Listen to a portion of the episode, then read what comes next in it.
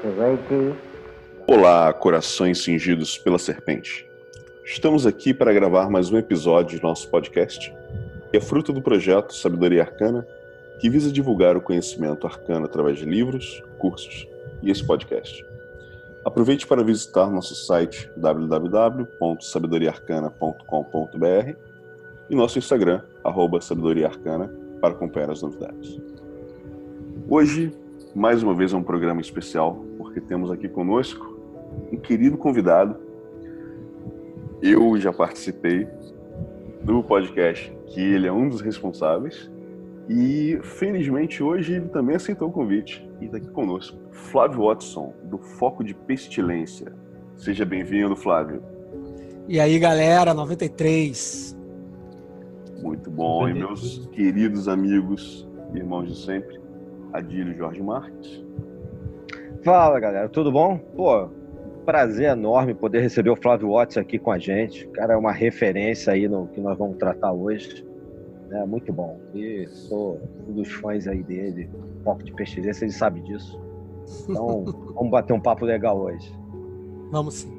O Mansur.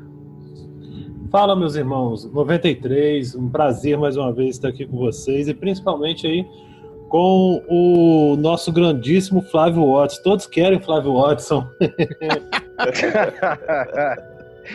Deixa quieto que esse, que, que esse meme aí tá, tá, tá sumido. Vamos ressurgir. Vamos ressuscitar Vamos ele, não. trazer de volta. Bem, é muito legal a gente ter o Flávio Watson aqui como convidado hoje, porque nós três acompanhamos o Foco de Pestilência desde o início, né, como ouvintes. É, eu, felizmente, eu tive a oportunidade de assistir uma gravação do Foco de Pestilência. Outra vez eu participei como um dos, um dos convidados, né, falando sobre Pop Magic.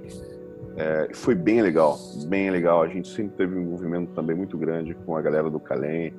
Então, são todos amigos nossos, todos parceiros. Então, eu fico muito feliz e, e muito grato, Flávio, de você estar aqui com a gente hoje. Né? A gente ainda tentou organizar da melhor maneira possível essa questão do, do fuso horário e tal, diferença de quatro horas. E, e a gente está conseguindo, de alguma forma, a gente está conseguindo aí que você participe com a gente. E, cara, assim, é uma felicidade imensa pra gente.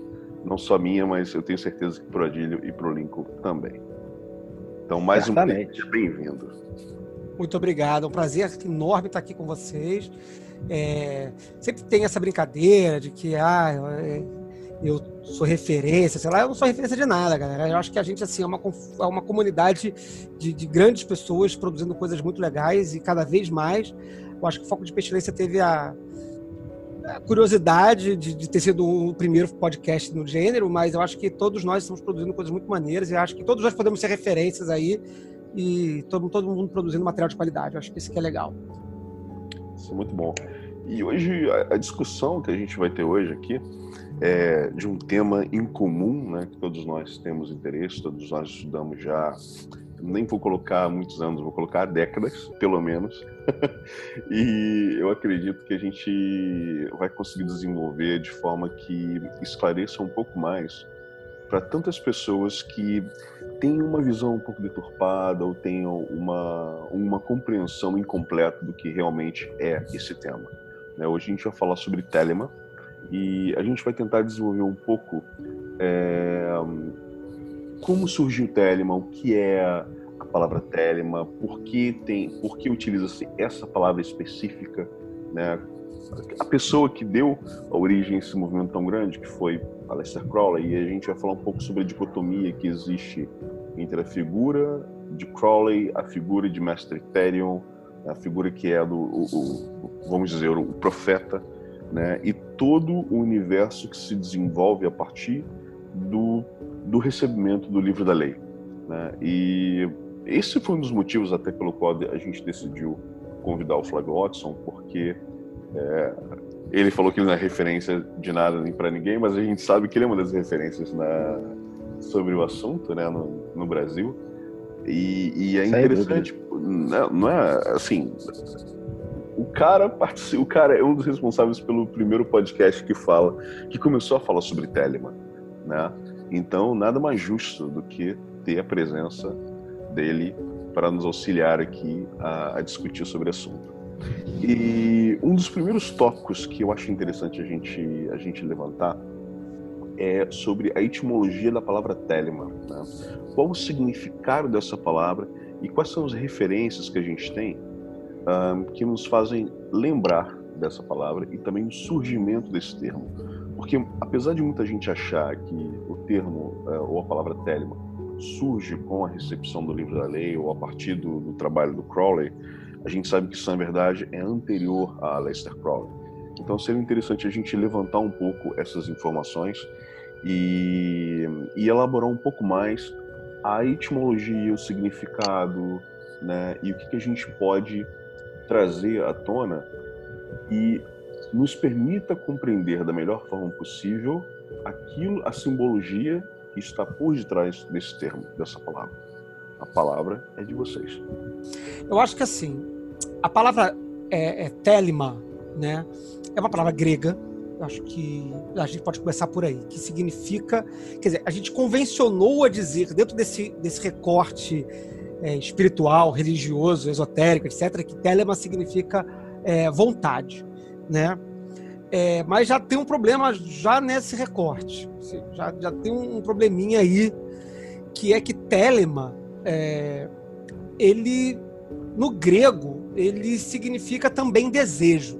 É, ele não, não tem uma, uma palavra diferente para vontade e para desejo. Né? Telema uhum. é, tem o significado das duas coisas. Então, eu acho que é, eu acho que o primeiro muro que a gente vai quebrar aqui agora é essa história dessa distinção muito é, tida como muito é, sagrada dentro do, do, do, universo telêmico, né, de que telema significa vontade, a verdadeira vontade. Sim, telema significa vontade. Então acho que isso a gente pode é, definir isso, aí, mas não significa apenas. É, significa também desejo, isso que a gente pode discutir um pouco mais para frente, né? Mas, de uhum. qualquer forma, é, é, essa palavra também não, é, não foi usada pela primeira vez pelo Crowley, ela tem registro na Bíblia, inclusive, Sim. tanto como desejo como como vontade divina. Ela tem essas duas usos na, na Bíblia. Mas eu acho que a fonte de inspiração talvez mais direta para o Crowley, para quando ele usou essa palavra, quando ele recebeu essa palavra, como a gente também deve discutir daqui a um pouquinho, né? é, quando ele recebeu essa palavra, talvez a influência tenha sido do Rebelé, né? François sim, Rebelé, sim. que foi um, um, um, monge francês que escreveu um livro chamado Gargantua e Pantagruel, e nesse livro é construída uma abadia de Telemann, onde a lei é fazer o que, fazer o que quiser, né? Isso aí eu acho que é o primeiro antecedente da palavra Telemann, que a gente pode recortar para para começar a deitar uns, uns significados aí para a gente começar a entender o que que isso daí está falando dentro desse espectro aqui, né? E é interessante você citar essa questão da abadia que Rabelais é, fala no livro dele, porque Crowley posterior, é, posteriormente ele tenta inclusive copiar isso, né? Sim. Ele tenta recriar isso em Boleskine, depois ele tenta fazer a mesma coisa de forma mais abrangente em Cefalu. Sim.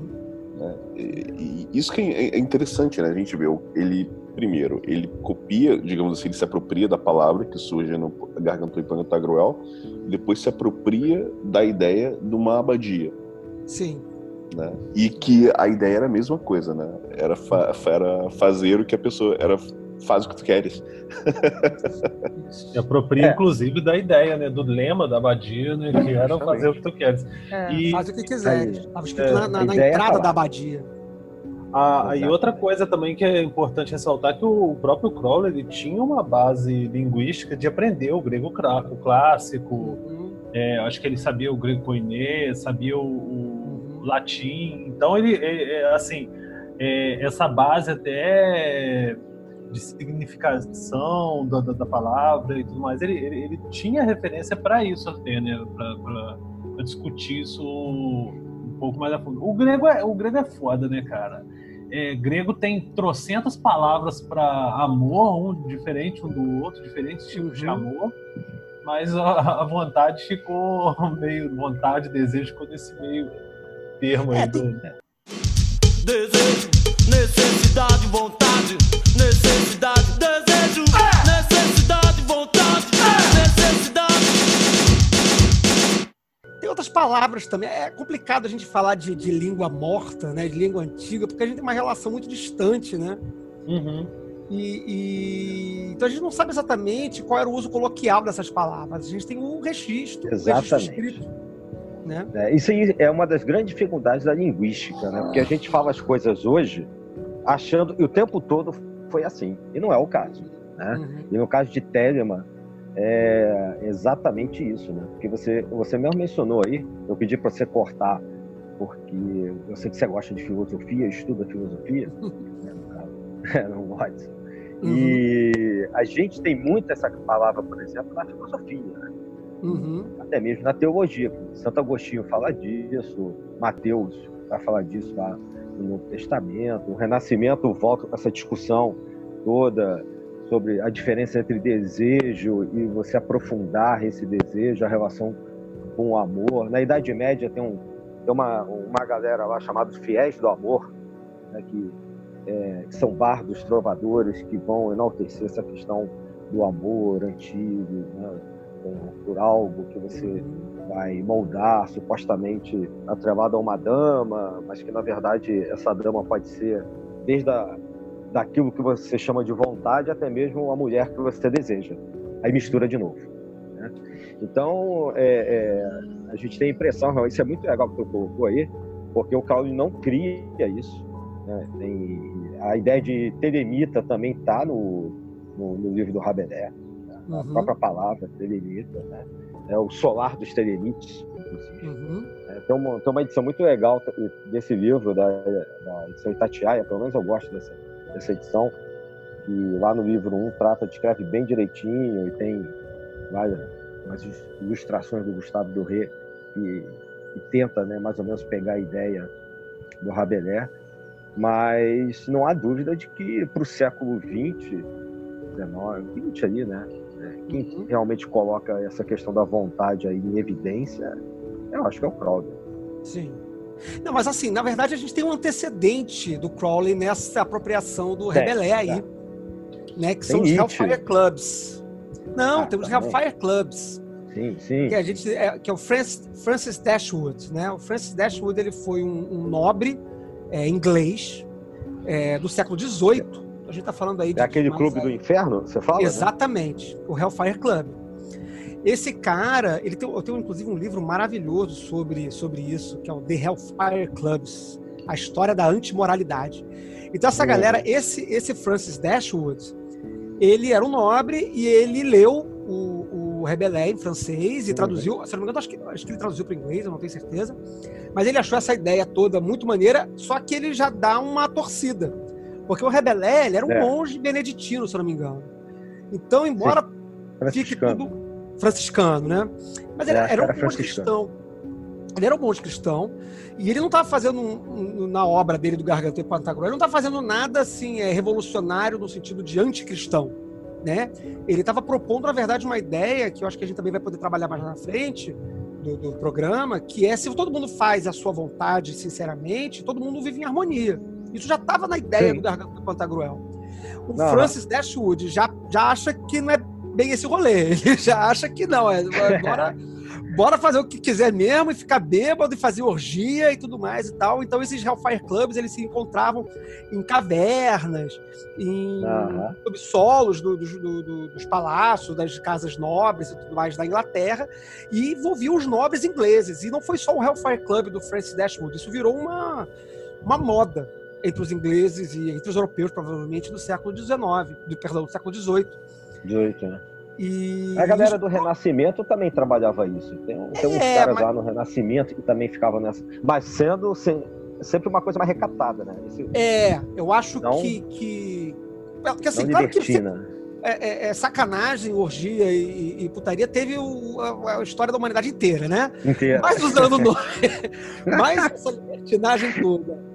Usando o trabalho do Rebelé, eu acho que o primeiro a usar essa Acho ideia de faz o que tu queres foi o Francis Dashwood no século XVIII. E eu nunca, não, eu assim, assumo que eu tenho uma deficiência grave é, na biografia do Crowley. Eu conheço assim os detalhes sórdidos da vida dele. Eu não tenho, não normalmente não tomo parte, assim, não, não decoro. Mas eu não sei se, se na época do- da juventude do Crowley isso ainda era um, um hábito é, não mais da nobreza, mas da, do- dos, estu- dos estudantes universitários. Possivelmente era. E aí talvez o Crowley tenha tido algum tipo de contato com alguma instituição similar ao Hellfire Club, na juven- na- não na juventude, né, mas na vida acadêmica dele já, na, na- na- em, em- oh meu Deus, no Trinity College, Cambridge. em Cambridge, né? Trinity. Isso, no Trinity College em Cambridge. Então talvez ele tenha tido algum contato com isso, ou talvez tenha tido contato com literatura ou com, com, Ah, sem dúvida. é, é, é, Sem dúvida. com- é, é, recontagens da- da- da- dos Hellfire Clubs, né? Porque isso acabou gerando, obviamente, é, é assunto para mais de século, né? Entre, entre a nobreza e a alta classe inglesa, né? E ele fazia Sim. parte, sim, de, uma, de alguns grupos de estudantes, né? Daquelas Sim, é, coisas de estudantes. Inclusive, ele tem uma.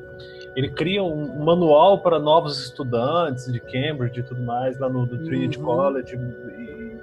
E, e apesar, assim, de eu acho que não, não ter ninguém que publicou isso, mas durante muito tempo circulou na universidade e tal o, o- esse manualzinho lá dele para os novos alunos e tudo. Provavelmente nesses. é, deve, deve ter algo similar nesses, cole, nesses grupos de estudantes, porque, inclusive, na biografia dele, ele diz que o que mais é, permitiu uma certa liberdade nele, que ele até então não teve, foi quando ele justamente entra na, na universidade. Começa a ter uma, uma liberdade não só de, de, de pensamento, mas também ele foge daquelas amarras que, que é, muito religiosas, mesmo tendo um preceptor ali que acompanhava os estudos dele, é, lá dos Plymouth, é, dos irmãos de Plymouth, né, é, ele ainda, ali naquele momento universitário, ele goza de, um- de uma liberdade maior, uhum. que até então ele nunca teve, né? Pois é, aí é, tem um, um lance legal aí que a gente de vez em quando conversa. Eu queria ver qual a opinião do, do Flávio Watson sobre essas influências que o Crowley recebeu para a gente chegar mais adiante, né, já que a gente está nessa discussão de se leu, se é, Rabelais, se não leu, se sofreu, se tinha algo parecido com o Clube do Inferno, se não tinha, tal, tal, tal. É, assim, a impressão que eu tenho, aí queria ver a opinião do Watson, né, a gente às vezes conversa aqui, que o, o Crowley recebeu uma miríade de, de influências. E, e- e uma mescla dessa, dessas várias influências teriam, de uma certa maneira, é, sido a gênese do que a gente chama de Telema hoje. Inclusive a própria bruxaria inglesa, que, que não à toa o Gardner lá na frente vai conversar com o. vai ser parceiro, vai conversar com o Crowley, vai, de uma certa maneira, dar origem ao Ica moderno, não sei e tal. Mas queria ver o que, que você acha disso?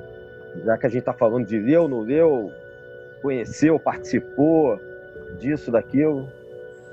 Cara, então, antes de tudo, antes até do que eu ia falar, o Crowley ele veio de, de, de, de uma família religiosa, né? Profundamente religiosa. né? Isso é uma parte da biografia que eu sei, né? É, da Westboro, Westboro, né? Brothers e tal. Uhum. Então era um, o pai dele era reverendo, era um cara muito é, é, é, rígido, né? Na educação religiosa e tudo mais e tal. Então Uhum. o Crowley ele nasce nessa, nessa circunstância aí de um de uma família profundamente religiosa e profundamente erudita no estudo da Bíblia, dos escritos sagrados. Então a gente tem primeiro Sim. um contato do Crowley, provavelmente estudando o grego koiné, grego é, é, bíblico, né? E, e assim, até puxei aqui uma anotação agora, realmente a palavra telema em, é, no grego bíblico, tanto no Antigo quanto no Novo Testamento, ela refere-se sempre à vontade de Deus, tá? É, a vontade mundana, a vontade dos homens, ela está geralmente utilizada com a palavra voluta, volutas, né? É, Mas em latim, no caso. latim, aí, né? no latim, é. No latim. Ah, tá. E mas nos textos gregos a palavra a palavra telema está sempre designada como o- a vontade divina. Então Uhum. tem, tem esse primeiro background aí no Crowley. Depois, é, na vida já adulta, o Crowley é um erudito, que era o que eu ia falar, que eu ia começar falando, né? Uhum. É, o Crowley era um erudito. Crow- Crowley, Entendi. ele, ele fez, ele, não sei se ele terminou, nunca achei essa informação precisa, mas eu acho que ele não chegou a terminar a formação dele em literatura no, no, no Trinity College, mas ele iniciou uma carreira acadêmica. Ele ali. não faz as provas finais só. Mas É. ele É. concluiu Ele faz o curso. que era necessário. É, o curso. Fez tudo que era necessário. Você não fez. Ele falou assim: ah, não preciso fazer prova, não. Porra nenhuma, não. Foda-se. Que nem, que nem eu, é, que nem eu na minha pós de filosofia também. Eu fiz a minha, fiz a pós toda, fiz as aulas, fiz tudo, só não fiz, só não entreguei o trabalho final. Então, tô que nem o É Crowley. mesmo? então. Ah, o gênio do Crowley tá aí presente aí no Watson. Mas enfim, então ele era um cara erudito, cara. Então, assim, é, é- é- Sem é, dúvida. ele leu o- o- o- os clássicos, tanto que ele recomenda Sim. os clássicos na literatura, e ele teve uma formação filosófica e literária clássica. Então é, é inevitável que isso seja uma influência na formação espiritual dele. Né? Não tem como É. separar essas Tudo coisas. isso, né? Tudo É, isso. Tudo né? isso e, e- e a cultura inglesa, né? É porque às Sim. vezes eu fico lendo o John Fortune e tal, você vê o quanto essa cultura inglesa é impactante para esses caras. né? É impressionante. A gente não dá essa dimensão por não, obviamente, não estarmos na Europa e muito menos porque não somos ingleses. Uhum. Mas você entende, um- dá para entender um pouco da rixa clássica com os franceses que também internalizam muito isso, porque assim a cultura é, é- é até medieval, tudo que eles herdam da antiguidade é muito forte do pensamento do, do inglês, assim, da, né, do cara realmente Uhum. que né, tá, tá, de uma certa maneira, participando muito ativamente daquela cultura. Eu acho que o Crowley tem esse perfil, nitidamente. Né? Claro, Uhum. é um cara do mundo, é um cara viajado, extremamente erudito e tudo, mas é um inglesão do cacete. Assim? E, e principalmente naquela época, né? De, de Parece. imperialismo. O, o- a Inglaterra mandava no mundo, né? Naquela época. É, Uhum. imperialismo ali É. estava no auge, a Rainha Vitória, aquela coisa toda. Tinha também toda aquela questão ali da, da- de uma repressão sexual que, que se tinha e, e social e tudo mais, que você não podia. é, Tem até um, um livro do Peter Gay que ele trabalha essa questão da é, educação dos sentidos, que ele fala. A Uhum. pessoa, publicamente, ela não era quem ela era é, em casa e, e- e tinha toda essa questão da- de, uma repressão, né? Mas ainda assim, a Inglaterra era o modelo do mundo, era, o- era assim, basicamente a, a influência que, o- que os Estados Unidos hoje, de alguma forma, ainda faz, né? No, no- no mundo conhecido. Então, é, havia todo esse orgulho de ser inglês e, e- e esse orgulho exacerbado de ah, isso, é, isso é patente até na, na- própria figura, por exemplo, assim, na história mais recente do, do, do Churchill, né, na- na- naqueles embates ali da, da, da, da Segunda Guerra Mundial. A gente vê muito de- de- de- desse Não, orgulho inglês. vamos lembrar. E nessa época, a gente tá falando disso tudo e tal, mas não existe, em termos de modernidade de Crowley, não existe Telema por enquanto aí, né? Uhum. Não. Tá só falando da palavra, né? Então, do que ele leu, do que ele estudou, não sei o quê. Até o livro da lei, pelo menos, se a gente quiser É, falar é, assim, não e, e- e não só da palavra, é, que, que é só uma palavra, a princípio, né? Mas eu acho que o que vai ser importante é, não vai ser só o contato com essa palavra, mas toda a formação filosófica e literária dele, que vai fundamentar o uso que ele vai dar para essa palavra, né? Uhum. porque ele vai pegar é, possivelmente, né, vai receber ou vai pegar essa palavra é, num, num evento é, místico, né, mas depois ele vai interpretar essa palavra, porque o que está escrito ali no livro da lei, em certa medida, é meio enigmático, né? Como é que ele vai interpretar aquilo ali? Aí que eu acho que vai começar a surgir a, a, a leitura do Crowley sobre o que ele mesmo recebe, vai ser fruto dessa erudição dele Ah, vai ser isso aí. fruto da própria reflexão dele é, é, é, sobre a vivência, sobre a experiência dele enquanto acadêmico, enquanto erudito, enquanto inglês, certamente. Exatamente. né? Se- Talvez se tivesse isso, não ia acontecer, mas tivesse caído na mão de uma outra pessoa, né, obviamente a dificuldade, pra- de- a partir de um caminho de uma palavra transformar o que é Telema hoje seria. É, no mínimo seria diferente. né? né? No mínimo seria diferente. Se a gente tivesse uma outra Telema acontecendo hoje aí. Mas no É. It sabe o que faz. É, com certeza. Acho que sim. Supomos que sim, né? Né? No, no- no- no amor de Nuit, tudo dá certo no final. Eu, eu de passo leve pra não acordar o dia. Sou da noite, a companheira mais fiel que ela queria. Yeah, yeah, yeah.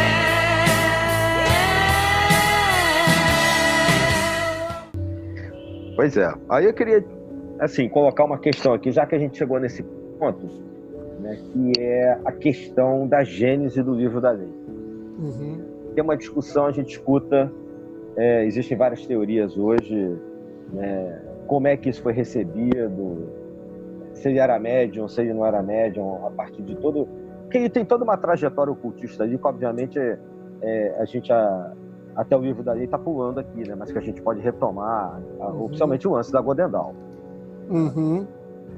Essa saída dele, dessa Ah, o melhor de, pressão tudo, familiar.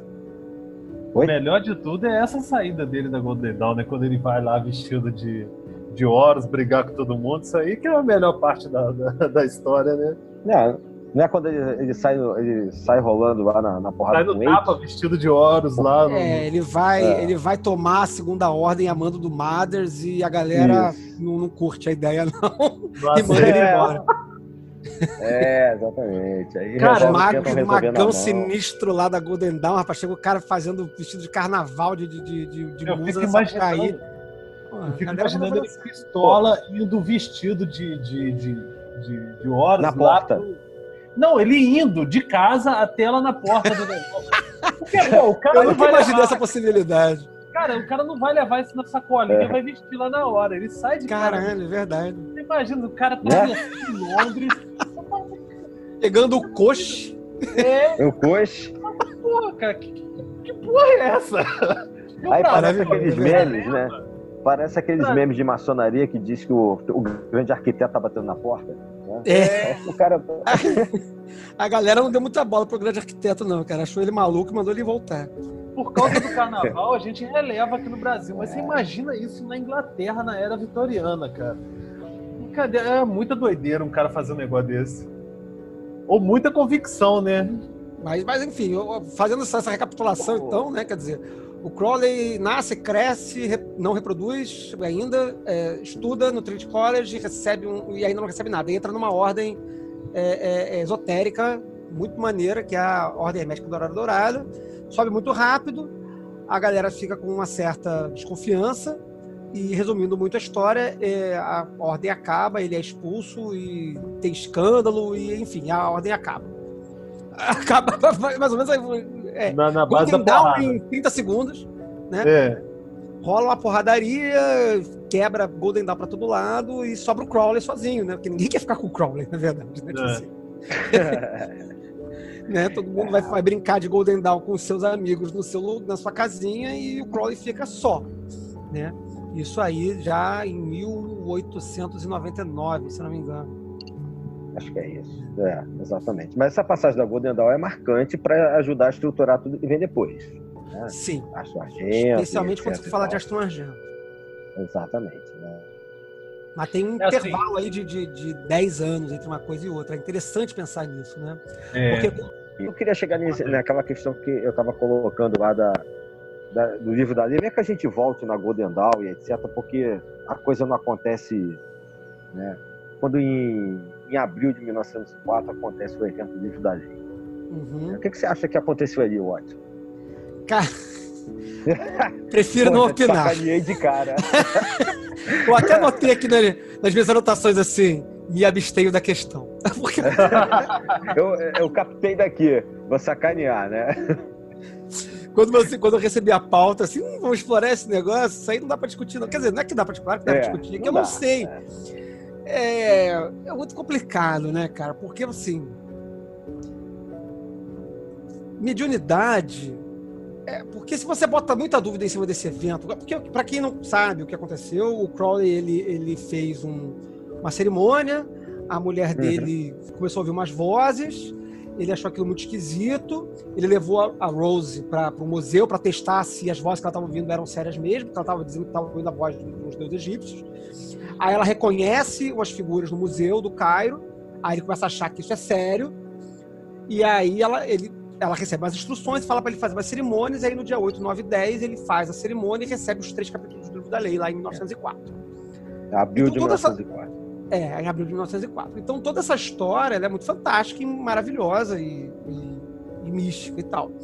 E eu não tendo a desacreditar dela, tá? Eu tendo a Uhum. tratá-la como uma história real. Uhum. Mas é como aquele, é como no 1984, sabe? É, um- é meio que um duplo pensar pra mim isso. É. Porque o background do Crowley é tão rico de referências que vão aparecer no trabalho posterior que isso ser meramente uma recepção muito mediúnica fica meio estranho pra mim, né? Eu acho Você até diz que ele sendo apenas mediúnica, né? Você é, diz- sendo apenas mediúnico. Assim, chegou o espírito Ah, lá, o. Lars baixou no ombro dele lá, ficou lá ditando o troço em cima do ombro esquerdo dele, falando pra caralho, Um papagaio de pirata. né? Papagaio de pirata sem, fa- sem parar, uma hora lá ele escrevendo o livro. Pode até ter sido um episódio de escritomática, como eu acho que pode ter sido também os livros de classe A, né? É, em que uma pessoa muito inspirada e num momento de profunda é, é, é, alteração é, psíquica tenha produzido como um trabalho de arte, como um trabalho de arte é, que inclusive é a minha abordagem dos livros de classe A, dos livros sagrados de Telemann, Uhum. incluído, Sim. incluído e o liberal, é um trabalho de arte. Você não pensa, não necess... quer dizer, pode até pensar, mas não necessariamente pensa muito sobre o que você está fazendo, você faz. Né? É, e- e, Uhum. inclusive, nesse, nesse contexto de você pe- eh, não pensar muito em fazer, a gente pode até analisar a partir, por exemplo, de, uma, de um viés mais do Jung, por exemplo, daquele livro que eu estou lendo agora recentemente, aquele Um Homem e Seus Símbolos, e ele Uhum. fala muito dessa questão do, do- de certos momentos em que o inconsciente ele ressurge e traz elementos que até então estavam ali meio que É. adormecidos. Tem- Temos aí um, um Crowley extremamente inteligente, com um background assim, muito grande de informação, e que em algum momento isso emerge na, na consciência dele, e por isso tem essa profundidade toda. A, a, a questão da manifestação ali, a- assim, mediunidade ou não, ela tem muito desse, emer, dessa emergência, né, do emergir do, do inconsciente dele, isso aí pode ser aplicado a todos os livros, livros classe A, é, de elementos simbólicos muito profundos da psique que, que vem à tona. A, a partir, daí, claro, né, de, um, de, um, de uma interiorização de vários é, conhecimentos que ele teve em contato, de, tanto na- nos estudos quanto na, nas ordens e tudo, tudo mais da, da da vida dele anterior. Né? Uhum. Não, mas, mas se você for, for ler até os teóricos que trabalhavam do século XIX, que eu acredito que, inclusive, isso, é, pela proximidade na Europa, ele tenha tido acesso. Os teóricos que trabalhavam com as partes do espiritismo e etc., é, o que eles vão dizer sobre a escrita, né, é, mesmo a escrita automática, muitas das vezes, e é que ela é muito melhor realizada, ela não prescinde de cultura. Quanto mais conhecimento o, a pessoa, o canali- canalizador, médium, não sei lá que se queira dar hoje em Uhum. dia e tal, tem muito mais fácil é a apreensão é, dessas ideias, seja numa forma artística, poética, seja numa forma de prosa, é, seja como for. Né? E ó, é por isso que a gente está fazendo de propósito uma ideia de ir montando toda essa essas influências, né, que o Crowley recebeu né, desde lá da família dele, né, mesmo a gente esteja passando assim rapidinho, porque a ideia é, é falar um pouco mais de Telemann também. né. Acho que o próprio personagem, o Crowley, de repente merecia até um, um podcast mais específico, talvez, Uhum. né? Histórico. De vida, de cartas, histórico, exatamente, né? Pessoa, né? personalidade, caráter mesmo, sabe? A Uhum. ideia hoje é falar de Telemann, né? Então, essa passagem um pouco mais rápida. Mas essa construção, esse construto é importante, né? Porque é, a gente sabe que qualquer tipo de intuição, canalização, é, qualquer coisa nesse sentido que você queira, é, é necessário, quanto maior a bagagem de conhecimento, mais, mais fácil é, para o médium traduzir o que ele está recebendo. Vamos chamar de médium, sei lá, qualquer coisa. Uhum. Né? O antena lá, o cara que está fazendo. Receptor. É, É, receptor, isso aí. A, Eu não quero ideia- falar médio, porque aqui no Brasil a gente chama de médio, o pessoal já pensa logo que é espírita ou, ou qualquer coisa assim. Não é isso, entendeu? Dizer. Sim, é, é o cara que vai servir de agente mediador entre um, um espírito é, autor e o- a obra em si, ma- a materialização da obra em si. Mas é exatamente nesse Uhum. sentido que eu tô, que eu tô colocando, porque mesmo Uhum. que mesmo que seja né, um reflexo, o ayahuasca seja um reflexo do, do- do inconsciente dele, ou um co- inconsciente coletivo, ou uma entidade mesmo externa, ainda se tem é, muito desse dessa bagagem cultural que vai a- a- acabando né, emergindo no, no- no- inconsciente dele e que faz a obra ser não, ter uma profundidade tão grande quanto ela tem em, si. E, profundidade cultural e, e intelectual e tudo mais né? Porque se, se, se a gente tem certas coisas que é, é interessante até porque a gente observa que muitas das coisas que ele escreveu é, os próprios comentários dele ao passar dos anos vão, vão evoluindo. Porque o primeiro comentário ah não isso aí eu não, não, não entendi muito bem o que, que isso aí, dizer isso aí não e tudo às vezes ele se abstém de, fazer um comentário. E no, no futuro à medida que vai passando os anos ele vai conseguindo melhor é, analisar aquelas passagens do, do, do- livro da lei, né? É, isso é verdade. É, inclusive, das confi- as confissões do, do- Eu acho que é uma obra importante que a gente, infelizmente, não tem, né? Facilmente disponível. E muito menos em português. Poderia ajudar nesse sentido, né, para quem tem interesse né, entender melhor esse momento que a gente está discutindo aqui. É. Não sei se o Watson concorda. Concordo, não concordo. É, mas- é, até retomando essa, essa. Só fazendo uma, uma. Deixando no ar, não tem objetivo de resolver essa, esse, esse problema, essa problemática. Mas, assim, é, essa própria discussão da recepção enquanto mediunidade ou enquanto resgate do inconsciente coletivo, ou do inconsciente do Crowley, o que quer que seja, essa psicologização, ela está dentro desse, desse, dessa discussão que é super contemporânea ainda, né? Embora não seja atual, né? Ela já é uma discussão que está aí há algumas décadas, talvez até desde o Crowley, né? Entre a, entre a distinção na magia entre o que é psicologia, né? O que é coisa da sua cabeça e o que é entidade de fato falando e agindo no mundo espiritual que não é esse mundo da- das coisas materiais aqui, né? Sim. Então, é, é, eu gosto hoje, eu já tive outras ideias no passado, eu hoje gosto de pensar que existe uma sobreposição entre essas coisas, né? Então, Uhum. dizer que o, o momento de inspiração e de, e de mediunidade dele naquela recepção do livro tem uma sobreposição seu- no seu contato com elementos sub- inconscientes, re- registros antigos, é, é, que isso aconteça dessa forma, eu acho que não, não tem problema nenhum, né? Eu acho que é uma forma de você chamar esse resgate de, uma, de um modo espiritual e também de entender o modo espiritual de um modo mais imanente, mais dentro do corpo do sujeito, mais dentro da, da nossa existência, né? É, talvez quando os antigos estavam falando Sim, dos, sim. seus espíritos, dos seus daemons, né, dos seus espíritos conselheiros, etc., estavam falando dessas interioridades, desses, desses momentos internos nossos, É, mas sim. que podem ser vistos como externos também, né? Sim, com certeza. Até mesmo se você. é, não sei se você já teve a curiosidade de ler ou, ou estudar algo sobre os evangelhos apócrifos, né, os gnósticos. Cara, é, o que eles fazem basicamente é a mesma coisa que a magia ocidental hoje faz. Principalmente nessa questão assim, de, de, é, viagem, visão de espírito, psiconauta, essas coisas. É uma exploração do, do eu interior e, e tanto que a- esse conhecimento né, que eles estão venerando é, o- é basicamente o autoconhecimento. E isso é resgatado nesses Tem- tem. Né?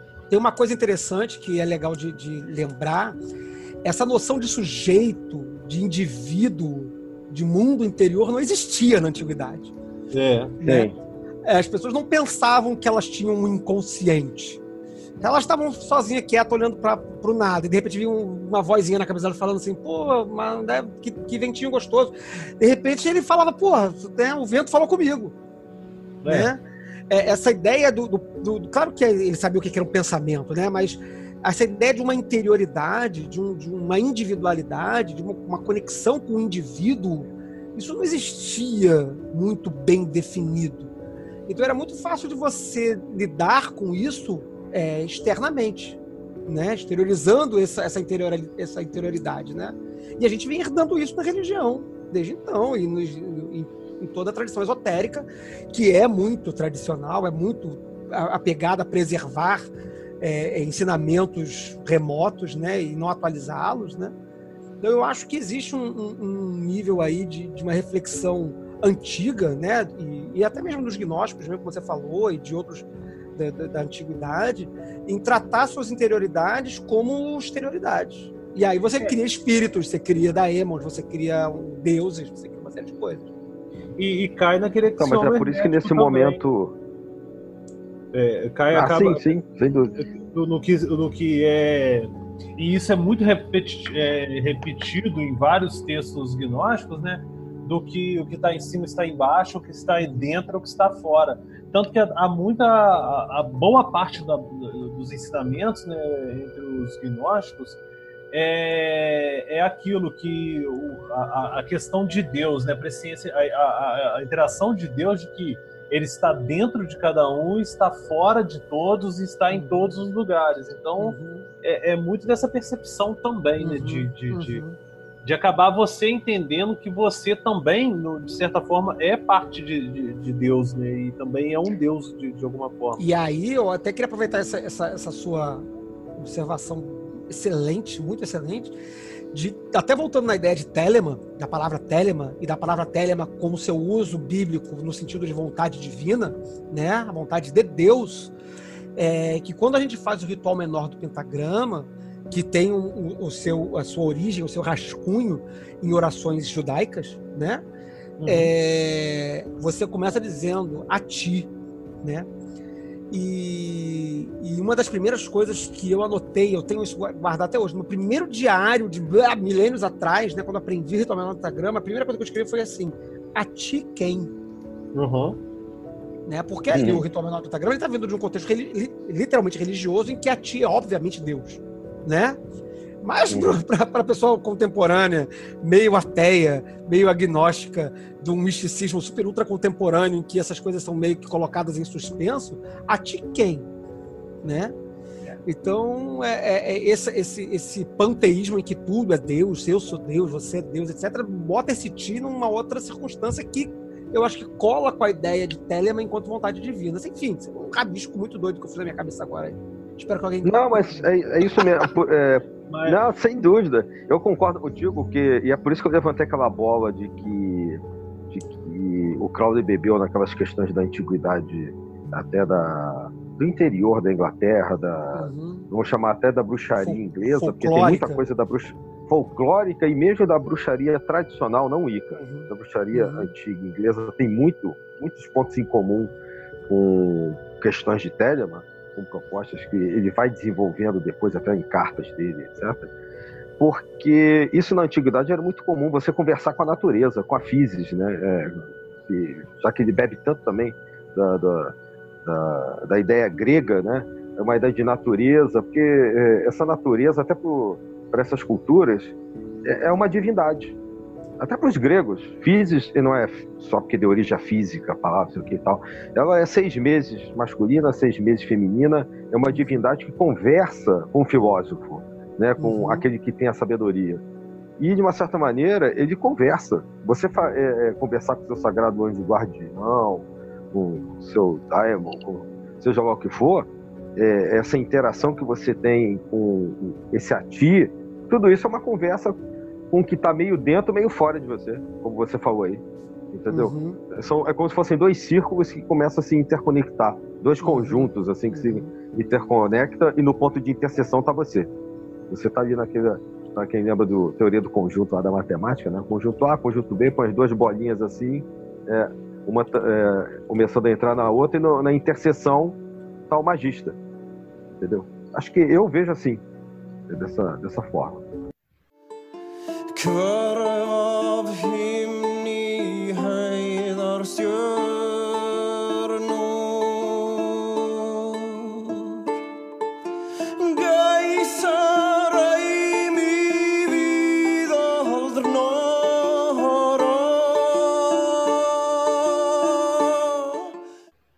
É, e essa, essa dúvida de a ti quem, né? Afinal, é, que Deus é esse, né? Que não eu, ou, ou, ou é algo exterior a mim, ou quem é isso, no final das contas, é, é, é comum, pelo menos a, a- foi comum a mim também essa indagação.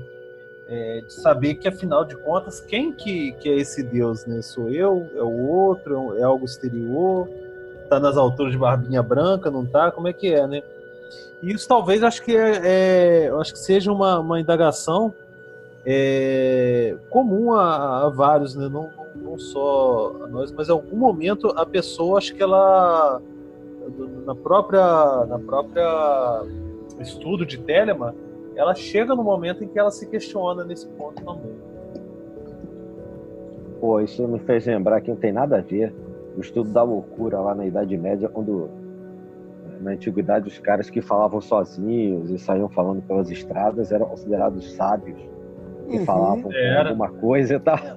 Não sei se tem alguma coisa a ver, mas me remeteu isso aqui de repente, né? O cara falando lá, entre É, aspas, o- o vazio. O, na antiguidade, a, a- a visão do, do, do místico e do louco é, é muito, é muito próxima. A loucura e a, É, a, a linha tênue que separa o louco e o místico lá é, é, tocado por Deus é, é tênue. Ambos eles têm essa, essa coisa do, do falar do- e falar com quem, consigo mesmo, com Deus ou, ou o que for. Né? É, o, o que diferencia, talvez, é a visão que cada um tenha dessa pessoa, né? É, ou então, ou seja, o, o controle que essa pessoa possa ter entre esse estado de, de comunicação com, Deus ou consigo mesmo que for e o estado de normalidade aparente, né? Que com todos os outros, né? O resto da, da humanidade em si. pô, a gente tá dando uma devagada legal aqui, pô. Eu acho que nunca mais vai querer voltar. Não, vai, isso que eu faço no Forte Pestilência to- toda semana, todo mês, sei lá. Quando eu gravo, na verdade, né? É, Mentira. eu- Gravo de vez em quando. Devia gravar mais, desculpa, galera. é, não, pô, mas tá legal. Vocês estão fazendo uma vez por mês, ó, pô. Tá certinho. É, a gente tá, a gente tá conseguindo lançar. É, é, a gente tá gravando hoje. Pra- Pra você ouvinte que está lá quando vai ouvir esse programa, hoje é dia 16 de janeiro, tá? Nesse fim de semana deve lançar o livro, o livro, aí, deve lançar o programa que a gente vai ter lançado em dezembro, que é sobre o Liber Ararita. Então não é uma surpresa, você já sabe porque esse programa já saiu. Então, inclusive, vá lá e escute, É. porque tá muito maneiro. Pô, maneiro. Vamos todos escutar aí e aprender lá com, com a discussão de vocês. Mas aí, galera, aí o que acontece? A gente tá falando ali de o que que eh, eu coloquei essa questão da do livro da lei lá de abril de 1904 e tal, porque tem três capítulos. O livro da lei são basicamente três capítulos né, sobre os quais a gente vê um desenvolvimento eh, em cima, obviamente depois livros e tal, em cima dele sobre a questão do que é Telemann. Né? Como é que você vê esses, eh, esses, essas divindades e como é que você entende elas? Hadith, Nuit, Então vamos lá, Hadith, né? O, o, livro, na o ordem. livro da lei tem explicitamente três divindades, né? Exato. Nuit, Hadith e Rahorkuit, né? São os três, são os três eus líricos do livro, né? Pra, no primeiro Uhum. capítulo, Hadith no segundo capítulo, Rahorkuit no terceiro capítulo. Supostamente, é, é, a primeira coisa que eu acho que é interessante lembrar é que supostamente essas divindades são divindades egípcias. Aham. Só que não, É, né? supostamente. né? É, existe um, um, mais ou menos um paralelo entre, por exemplo, Nuit e entre no- é. Nuit acho que até é mais fácil, né? É, Nuit é fácil, Mais. Ror você tem ali, Harpócrates você também tem alguma coisa. Agora, Hadith, Ah, É, Não tem, Complica. É. complica, né? Vai. É, é, eu até levei no, no, no Foco de Pestilência. Eu ia programa falar isso foi muito agora. legal. É, ah, eu como escutei. egip- Duas Como horas egiptóloga, são três Aham. horas de programa. Aquele programa ficou gigantesco. É. Foi Muito bom teu programa. né? E aí, no final do programa, eu mostro a Estela da Revelação para para Gisele, que é a, que é a doutora lá. E aí pergunto, mas, cara, quem é essa parada alada aqui em cima, aqui assim? Ela falou, pô, isso aí é Horus, cara. Isso aí é Horect. Ó. Né? Que é uma forma de Horus. Né? O Horus alado e tal. Então, tipo assim, esse lance Mas ela não fez uma correlação direta como a gente vê, né? Com a mesma. Não, ela, ela titubeou. comum. Ela titubeou, na verdade, ela titubeou um pouco. Eu botei ela numa, numa saia curtíssima, né? Porque, coitada, Porra, botei ela, é. fez uma parada como se fosse, tipo, ler o beabá em inglês, Se assim, né? vira. É. Ler uma, uma musiquinha de. Você é fodão? de- Vai. Fala aí, fala aí! Essa porra aqui. Aí ela ficou na merda, tadinha. Mas ela tentou fazer. Não, mas ela foi passo lá. bem. Mas ela foi bem. Foi, foi É. ótimo, foi ótimo, foi ótimo. Mas aí ela, de É. fato, ela, ela leu lá, viu no It, na verdade, ela viu no It, né? Ali em cima, viu Uhum. todo mundo lá e tal. Mas não existe essa coisa de radite. Mas foda-se, na verdade, né? Porque eu acho que a grande é, é, sacada, na minha, na minha interpretação, não só das divindades, mas do sistema telêmico como um todo, é que ele não está devendo é, re- referência. Quer dizer, faz sentido pra gente que estuda essa porra toda e que gosta de ler e tal, é, buscar essas, essas, essas origens. Mas eu, Telemann, enquanto sistema, entre aspas, religioso, que é outra discussão, ele É. não, não se propõe a dever nada para nenhuma outra coisa. Ele está deitando uma nova mitologia, uma nova cosmogonia, uma nova forma de lidar com o universo, com o cosmos, com o mundo, com você mesmo, com o outro. É, ele não está fazendo um, um novo Egito ou um novo cristianismo, como às vezes a gente até brinca, né? Que, que Telemann é cristianismo 2.0, né? Às vezes a gente faz essas piadas. assim.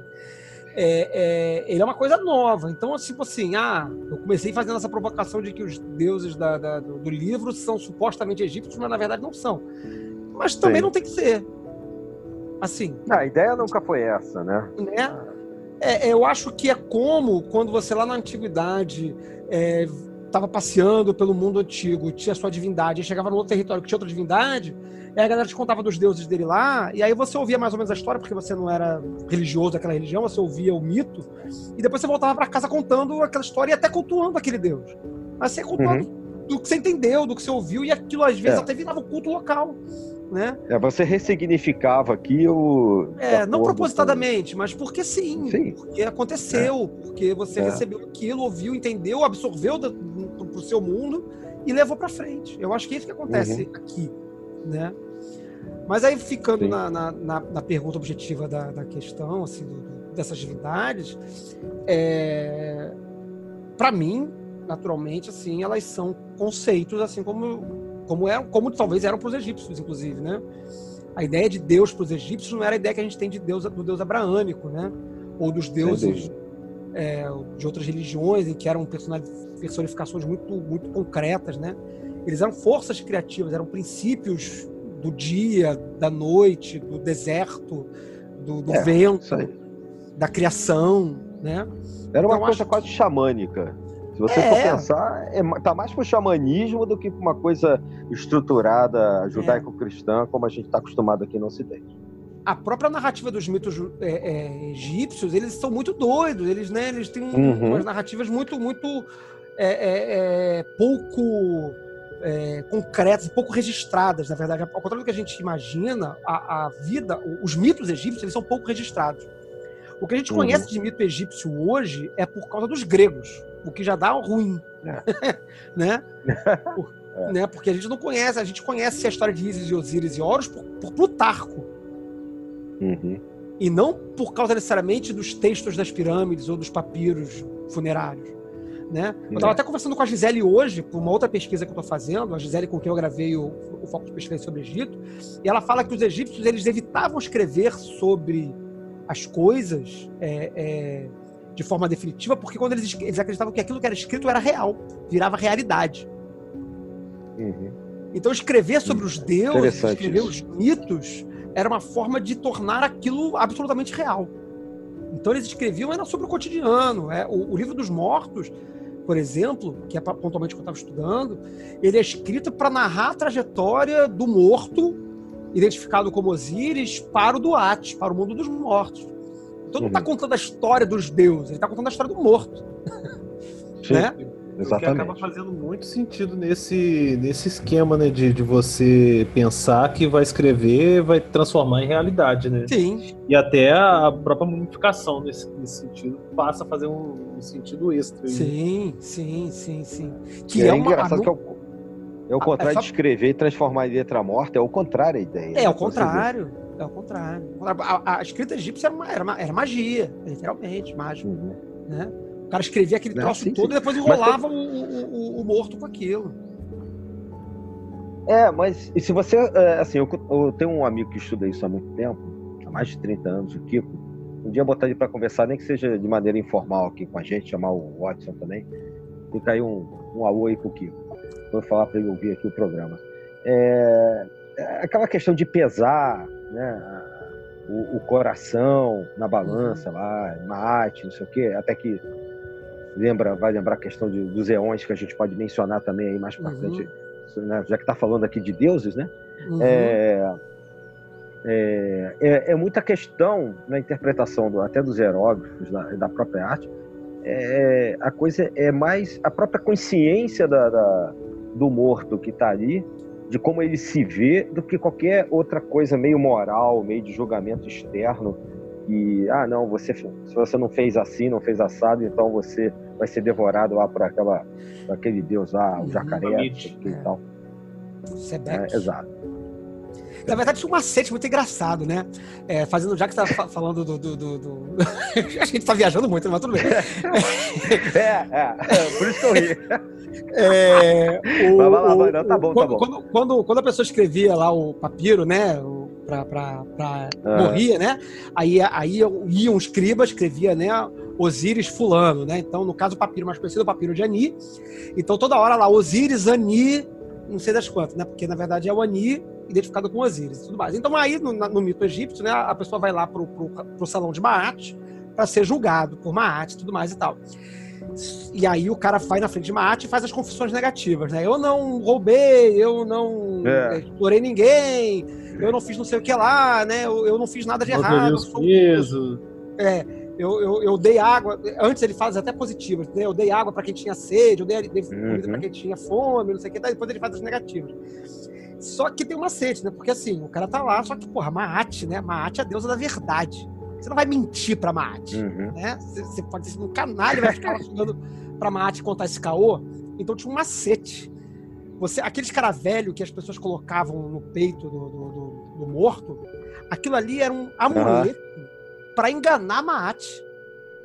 Então você já tinha um macete ali no Egito da galera chegar no- no- na- na- confissão- na- nas confissões negativas lá e o cora... porque tem uma parte no texto, né? Meu coração não vai me trair, né? Porque Uhum. é o coração que vai ser pesado na balança de Marte, né? E pro coração não trair, Uhum. é colocado aqueles caravelhozinho ali pro coração não, não, não, não, não, não trair a pessoa e a pessoa ir pro mundo dos mortos e não ser devorado por Sebeck. Então, tem um. Já tinha um esquema. Eu- então eu já tinha um jeitinho cara, brasileiro lá é, atrás. Já rolava um agora, jeitinho. cara. Já rolava. Nem era brasileiro essas porra. É, Não, mas Vamos voltar Luiz numa da caravela. Veio numa caravela, não é possível. É. Essa Parada aí. Porra. Caraca, pra enganar Luiz. arte aí, realmente. né? Mas assim, vai no It, né? No It, no It, no It. No It abre o livro da lei, maravilhosa, linda, incrível, É, né? isso. É, o, o. Peu, que estava com a gente lá, o Foco de Pestilência, diz que, que Harhorquid, que todo mundo gosta muito, é só a criança que entra gritando na sala, assim, né, falando um monte de parada, mas que, que no It é que manda de verdade. Né? É, sim. Sem dúvida. É, é, tem, tem um lance. Tem um lance de você ler o livro da lei, na verdade, do, do 3, 2, 1, né? é, Você, de trás pra verdade, frente. é. De trás para frente e tal. Né? E que talvez dê um pouco mais de entendimento, dependendo de como você queira encarar aí essa, Uhum, essas divindades. né? uhum. E eu acho legal a questão de Hades, apesar de não ter uma correlação é, arqueológica, histórica, seja lá o que for, mas a ideia de, de você ter um ponto, né? é, Uhum. condensado num círculo e tal, é o símbolo do Sol, né? Até hoje a Uhum. astronomia usa como símbolo do Sol, que é justamente a referência, né? É, o que não é, deixa de ser uma homem, referência toda mulher a, a Ra. É uma estrela. Uhum. Exatamente, não deixa de ser uma referência a Ra e não deixa de ser uma referência importante para o sistema de Telemann, que é o Uhum. centro. né? Por mais que a Uhum. gente esteja de, é, falando de um monte de coisa aqui, mas Uhum. o Sol, né, você mudar sua perspectiva da Terra para o Sol, é, o- é o- é talvez a primeira grande chave para você entender Telemann. Sim. E, e- Co- e Como, o símbolo como, como a gente sempre recomenda, né? Como a gente Isso, sempre recomenda a leitura do livro do, do texto do Achad, né? O É. Passando do Velho ao Novo Eon. Ou indo de um Eon para um Eon do Velho, ao- entrando no Velho. Depende da tradução, né? Mas é, normalmente você vai É. achar por aí, se você você tá ouvindo aí, normalmente Passando do Velho ao Novo Eon é a tradução mais famosa que tem. É, Acho que é a já fica a Esse texto é dica. fundamental. É, fundamental. esse, já fica a dica essa, em relação para quem que quiser começar a entender aí o, essa, essa questão. Porque Ver as coisas do ponto de vista do Sol. ver as coisas quando vista o sol. né? Exatamente. E, e aí, acho que a gente entra numa, numa situação, né, já que a, a gente está falando do, do, do sol, e obviamente a gente vai, pode citar o Liberresh também, né? Uhum. Acho que é importante para quem quiser dar uma estudada aí. Acho que o Liberresh é, vale a pena ficar registrado ah, ah, também.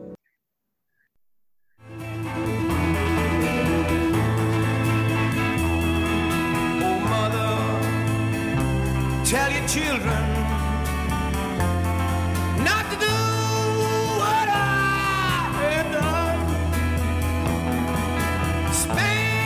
your in misery in the house of the rising sun.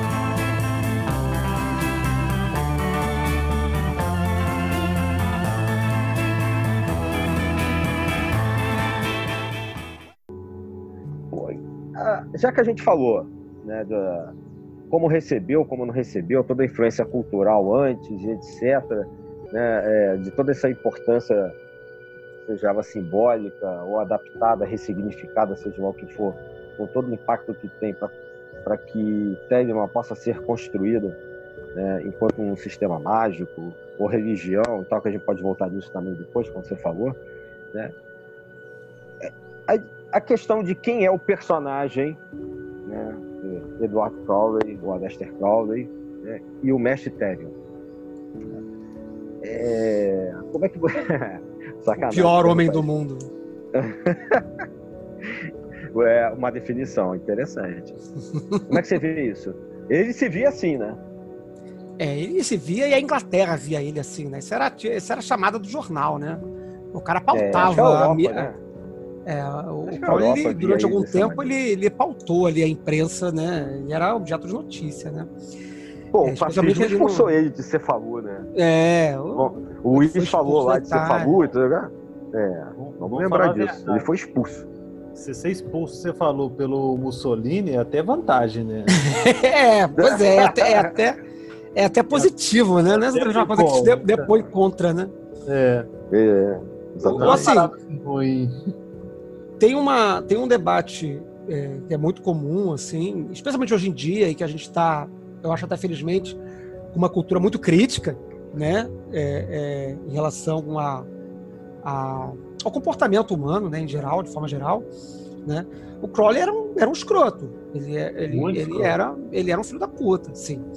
Porém, apesar verdade. dele ser. é, né, quer dizer, não- o que, que quer dizer que ele era um escroto filho da puta? Porque isso fica muito abstrato, né? É, é, é, é, Não, ele, é próprio já, ele, ele próprio já se colocava assim, né, com oito É, pau no é, com oito é. cu. Ele era um cara que, que não se fazia de bonzinho. Então ele vai lá e cobra do cara uma fortuna para revelar um segredo e diz que o idiota nasce a cada minuto, sei lá, né? É o tipo de cara que dava esse tipo de, de, de- de lição, né? É, então ele não era uma pessoa, eu acho, é, que. E aí eu acho de verdade, tá? É, eu, eu não acho que ele era uma pessoa vil no sentido de que fazia mal para os outros de propósito. Tipo assim, saía para se aproveitar das pessoas. Eu acho que não. É, isso seria uma visão mu- muito, muito distorcida da personalidade dele. Mas ele era um Uhum. cara que ele. Muito é, simplista até. é, muito simplista. Né? Porque quando você fala assim, ah, o pior homem do mundo, Crowley era um escroto, né? Não sei o que lá, parece que você está falando de um cara que simplesmente saía passando a perna nas pessoas. Eu acho que não é isso.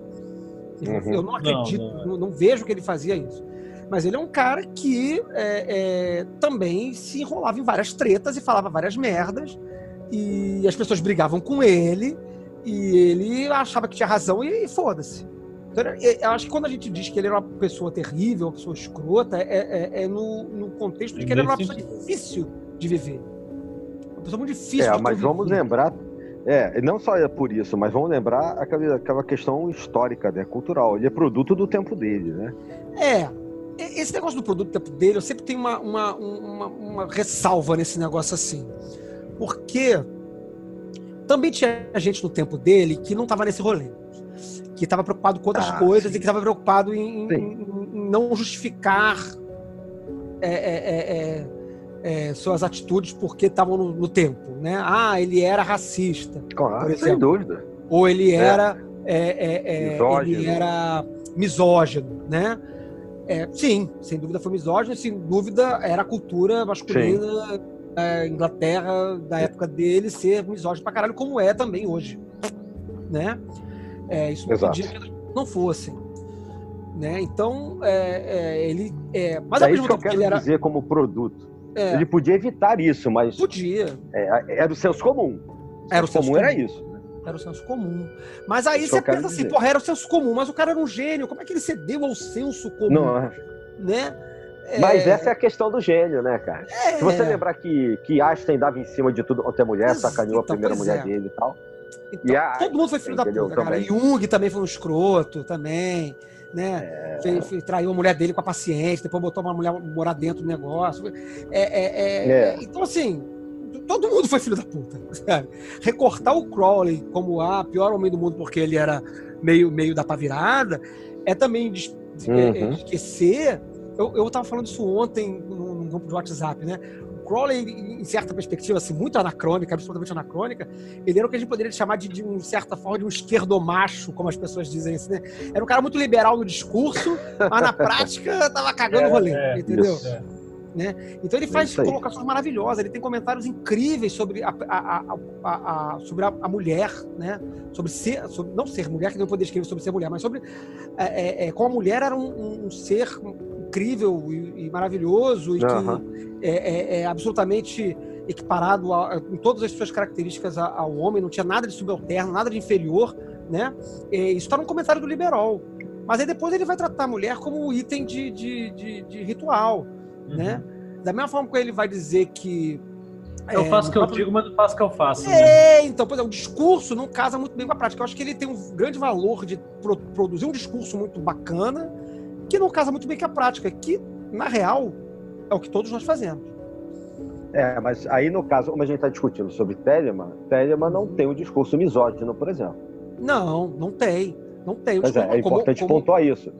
É. É, o cara lá, o, perso o cara encarnado lá, o homem, Lester Crowley, É. né, no caso, né, É. do, do que a gente tem como desenvolvimento de tudo que a gente Sim, veio conversando sim. até agora, que é Telemann. Sim. Telemann, enquanto sistema é, é, esotérico, místico e, e potencialmente filosófico, é, ele não é misógino, ele não é sexista, ele Magia não é racista, é negra. muito pelo contrário. Né? Ele é um sistema que é que propõe-se ser aberto a todos. Porém, não tem nenhuma mulher nesse programa. Né? É. É verdade. Então, é, é, o discurso ele falha na prática. E aí está a obra a ser realizada, né? É tornar o discurso praxis, né? Se o sistema isso é, é muito maravilhoso, se o sistema é muito maravilhoso, o sistema é incrível e que propõe a liberdade, que propõe a, a- a- a individualidade no sentido, como, como eu comentei outro dia, até de repente a gente comenta mais pra frente, a, a- individualidade no seu sentido concreto, ou seja, a individualidade no seu sentido em que todos somos indivíduos e que a gente tem que liber- é, respeitar a liberdade e a individualidade de todos os outros indivíduos, que eu acho que é isso que, que Telemann é, é- é- é, propõe como, como sistema, Uhum. é, a gente tem que se policiar, e- não se policiar, porque se policiar é uma palavra ruim, mas a gente tem que buscar isso, buscar essa prática. Né? Buscar a prática dessa reconhecimento da individualidade do outro, né? E Pois é, ver onde a gente e a- falha nisso. É, é- é por isso que eu estou enfatizando essa questão da parte filosófica do sistema em si, Uhum. né? porque há um senso comum, né, além da busca da prática, que é importante, como você citou aí, né, que é uma construção, é um construto, uma coisa do cotidiano até o último dos dias, Uhum. né? Mas há um senso comum que trata a Telema como, o- como se fosse um resultado da frase é, ele é o pior homem do mundo. Uhum. Ou seja, é, o que há de pior você encontra dentro de Telemann. É, E um satanista. pouco por isso, é, hedonismo, É. é, misoginia, Uhum. orgia, sei lá, é, qualquer coisa que vocês lembrem aí, pode ir falando. Né? O senso, há um senso comum é, de, pessoas mal informadas, e, é por isso que eu estou batendo um pouco nisso, Uhum. é, que acham que é, só porque não é, tudo que não é judaico-cristão, né, que não é pré-formatado antes, Hum. é só sacanagem. Uhum. É, e aí você colocou bem, né? É, Não só pelo fato de que é uma filosofia que não é isso, né? Como você falou aí, que nós citamos aqui casos de personagens né, gênios da humanidade, citamos alguns aqui rapidamente, que têm seus deslizes como pessoas. Então, por exemplo, o fato de Jung ter sido lá um sacana lá com a questão Uhum. da paciente, da mulher, não sei o quê, tal, tal, tal, Uhum. né? Isso não faz com que a psicanálise junguiana seja é, um reflexo disso, Uhum. entendeu? Seja uma sacanagem também. É, o Jung vai propor que seus psicanalistas fiquem com suas pacientes. Tem, tem relações, casem com os pacientes, tem relações com Casem pacientes. com as é isso, pacientes. né? É, Isso, o, isso, o- o, exatamente. problema maior É assim, que eu que, eu vejo, pontuar. que eu vejo nesse ponto é, é que, tipo assim, o Crowley, ele como um visionário, um cara que estava montando um sistema novo, ele se permitiu usar o seu próprio corpo como laboratório de experiência. Sim, exato. E, e ele utiliza-se disso, assim, igual, é, a maioria das pessoas que criticam, ah, pô, o Telemann é, é- é desculpa para ser homossexual, que é isso, que creo que tem muita gente que fala isso, Uhum. não entende o, a, a- pega a figura do, do, do, do Crowley e confunde com a obra dele, né, nesse ponto.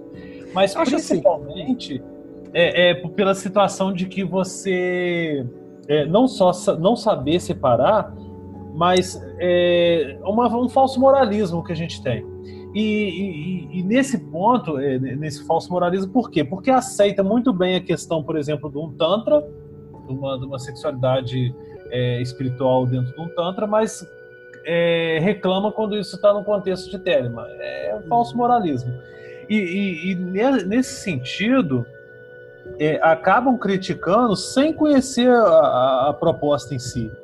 É, tem, tem alguns pontos assim que, que- que podem ter erro e tudo mais? Tem, mas também não, isso não, não, não denigra. Por exemplo, a questão, a gente estava falando da questão da mulher. Em Telemann, a mulher, de certa forma, em alguns rituais, ela é vista como a- a- uma figura é, não muito ativa na, na produção mágica, principalmente na missa gnóstica e tudo mais. Mas isso também é, é, é, não desmerece por ela ter também um papel preponderante no, no- no sistema. Ela já, já- ela já tem um papel preponderante. Nós, hoje, o, o- o trabalho talvez que, que relegue para a atualidade é transcender essas limitações que, que, que acabaram tendo até então. Porque também a gente, eh, o, o sistema de Telemann, enquanto um sistema que te dá liberdade e que promove você, no final das contas, ter o seu próprio caminho, é... porque no final, lá, quando você chega no final, você tem, cria-se o próprio caminho, é nesse sentido de fazer evoluir a coisa, de, de transcender esses limites que até então é, nós herdamos, né, assim, por assim dizer. Só, só uma, é, uma uma recomendação é, sobre essa questão, pontualmente da mulher. Espero que tenhamos ouvintes aí, mulheres ouvintes. É, procurem é, uma autora chamada Menon White. Infelizmente, ela não tem traduzido no Brasil. É, que ela escreveu, ela acabou de lançar um livro chamado The Eloquent Blood, o Sangue Uhum. Eloquente que é justamente sobre a- a- o feminino em Telemann. Então é uma, é uma acadêmica, ela, ela é. Ela, o Luiz poderia estar aqui se ele tivesse aqui, ele, infelizmente que sair por causa do horário dele, mas ele provavelmente tem, pode ter contato com isso lá, porque é uma acadêmica é, da. Se eu não me engano, ela estuda lá na, univers- na, na Universidade de Amsterdã, se eu não me engano, onde tem um núcleo de pesquisa de hermetismo e história. Sim. E, e ela Aham. e ela é uma acadêmica e telemita escrevendo sobre é, a feminilidade dentro do, do sistema telêmico. Então, acho que é, se for para pensar sobre isso, tem que ir lá ler as mulheres que estão falando sobre isso. Assim como a, a Georgia Alberto. Vamos lá. Então, procurar também é, e procurar também a Georgia Albertus. A Georgia Albertus, ela era, ela era da UTO, teve um caso complicado lá na UTO envolvendo ela, ela acabou saindo da UTO, mas ela tá nesse, ela permanece uma telemitativa e produzindo muito material, é, muito texto bom sobre essa questão também do feminino e Telemann. É, e ela tem tido textos traduzidos para o português. Então dá para procurar a Georgia Albertus também por aí, para quem tiver procura, é, é, interessada é, ou interessado é, nessa questão do feminino em Telemann. Então eu vou me limitar a dizer sobre, sobre isso aqui e passar a palavra às mulheres que têm é, produzido eloquentemente sobre o assunto. Ah, inclusive também a esposa procurar, mas essa também não tem em português, tem em inglês, os trabalhos, os trabalhos da Érica Cornélios. Tá? Ela também tem um material muito bom aí sobre esse assunto. Enfim, inter, termino minha, minhas. Editem aí melhor tudo que eu falei, tentem salvar e, e termino meu bloco de recomendações.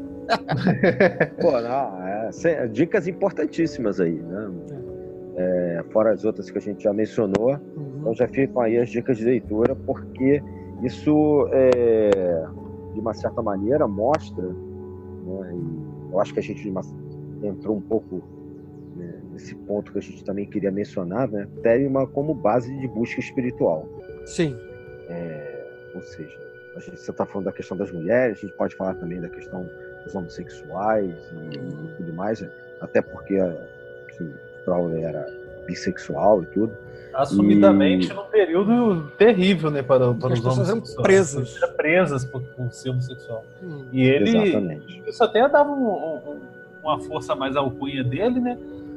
Por conta dele assumidamente ser homossexual. Eu acho assim, uma, uma grande contribuição que o, Crow- que o Crowley, de certa forma, deu com isso tudo, é, e que uma talvez uma influência que a gente sabe que tem, mas não, talvez não fique tão aparente assim. A meu ver, isso é uma, uma coisa que eu, eu lendo e tudo, ele fez o, o, o, uma- talvez uma grande sacada que ele fez ele pega muitas das ideias do, do Nietzsche que estavam ali forte, toda essa transvalorização de valores, a questão do super-homem, é, tudo isso e transforma isso num sistema, forçando a barra, né, religioso aí. Uhum. A- o Telemann, para mim, de certa forma, é, é muito que uma, do que seria uma religião se Nietzsche fizesse um- um- uma igreja, por assim dizer. é, porque de certa É. forma ele tá ali pegando, né, aquelas ideias de o, o, o que, que é o bem, o que, que é o mal no final das contas. São pontos de vista e, e esses pontos de vista você tem que caçar o lá na, na raiz dele para poder ver é, o que, que é isso. E ele tá fazendo isso de certa forma com, com todo o aspectos religiosos e mágicos aí. E não só isso, É. mas também é, é, a questão se, se você lê Assim Falou Zaratustra, é, é, é, é um- uma jornada mais ou menos do, do- do- telêmica, se você pode ser assim Uhum. dizer, da, da, da É, e pessoa caótica também, né? caótica. Inspi- Inspirou o caos, inclusive. É. Então acho que tem, assim, isso, a, a, a- se Nietzsche fizesse a religião, seria a Telemann.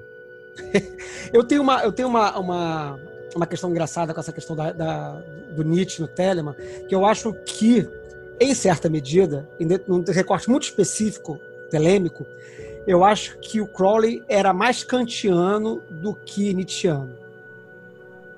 Eu acho que a É, ideia de isso, acho que uma vez. eu acho que a ideia de mencionou verda- isso. a ideia de verdadeira, porque a gente acabou pulando aqui na pauta em algum momento aqui, a gente não discutiu, né? Mas a ideia de verdadeira vontade é, do, em Telemann, ela para mim é uma ideia mais é, kantiana, no sentido de que é o, o- essa vontade que, que Telema propõe enquanto sistema é, espiritual, né? Quer dizer, que- que- mantendo, mantendo a pauta no, no- no lugar, né? Sem fazer muita zona, como eu tô fazendo aqui, parecendo um pombo batendo asa na, na poça, assim. Ah, É. mas pode ir, voltar, não, não tem amarração, não, pô. Pode É. bater na poça aí à vontade. se, se, se o se Telema é uma proposta de sistema espiritual, né, é, que está calcada na realização da vontade, e é importante pontuar que essa ideia de verdadeira vontade não está no livro sagrado, Uhum. né?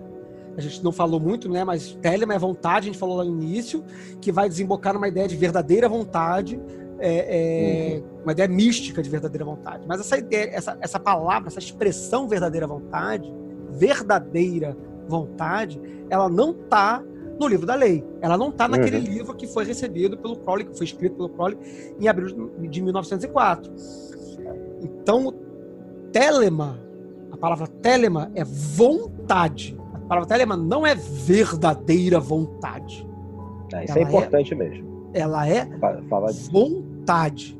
Uhum. Aí eu, eu acho que aí sim a gente pode pensar que não é qualquer vontade, né? Quer dizer, ele, ele o Crowley faz essa observação de, a posteriori, né? Uhum. De que não é qualquer vontade, é, é- é a vontade que, que você tem que fazer, que é verdadeira e que é melhor que as outras vontades.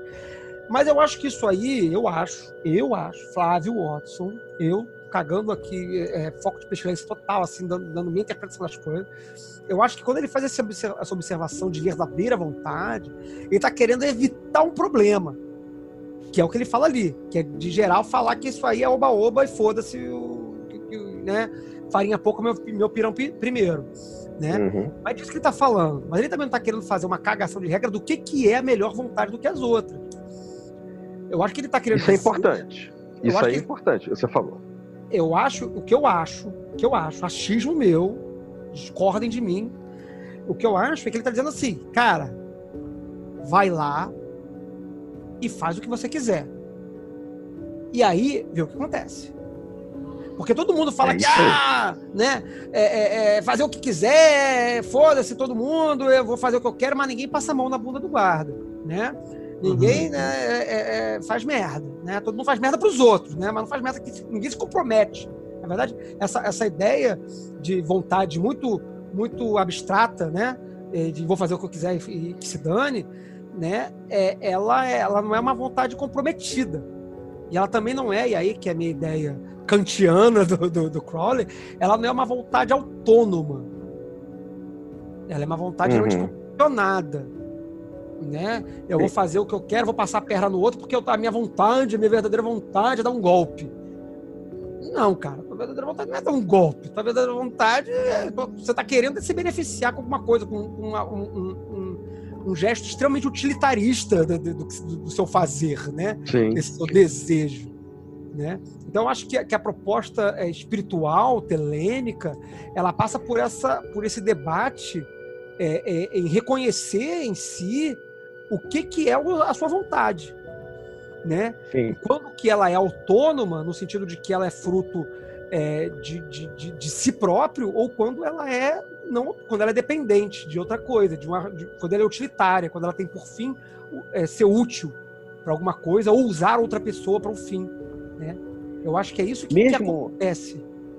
Mesmo entre os gregos, a questão da vontade não era separada da questão de razão. Uhum. Então, é, quando você fala assim, pô, eu vou chegar ali e vou assaltar um banco porque eu tô afim, quero ficar rico da noite pro dia, uhum. entendeu?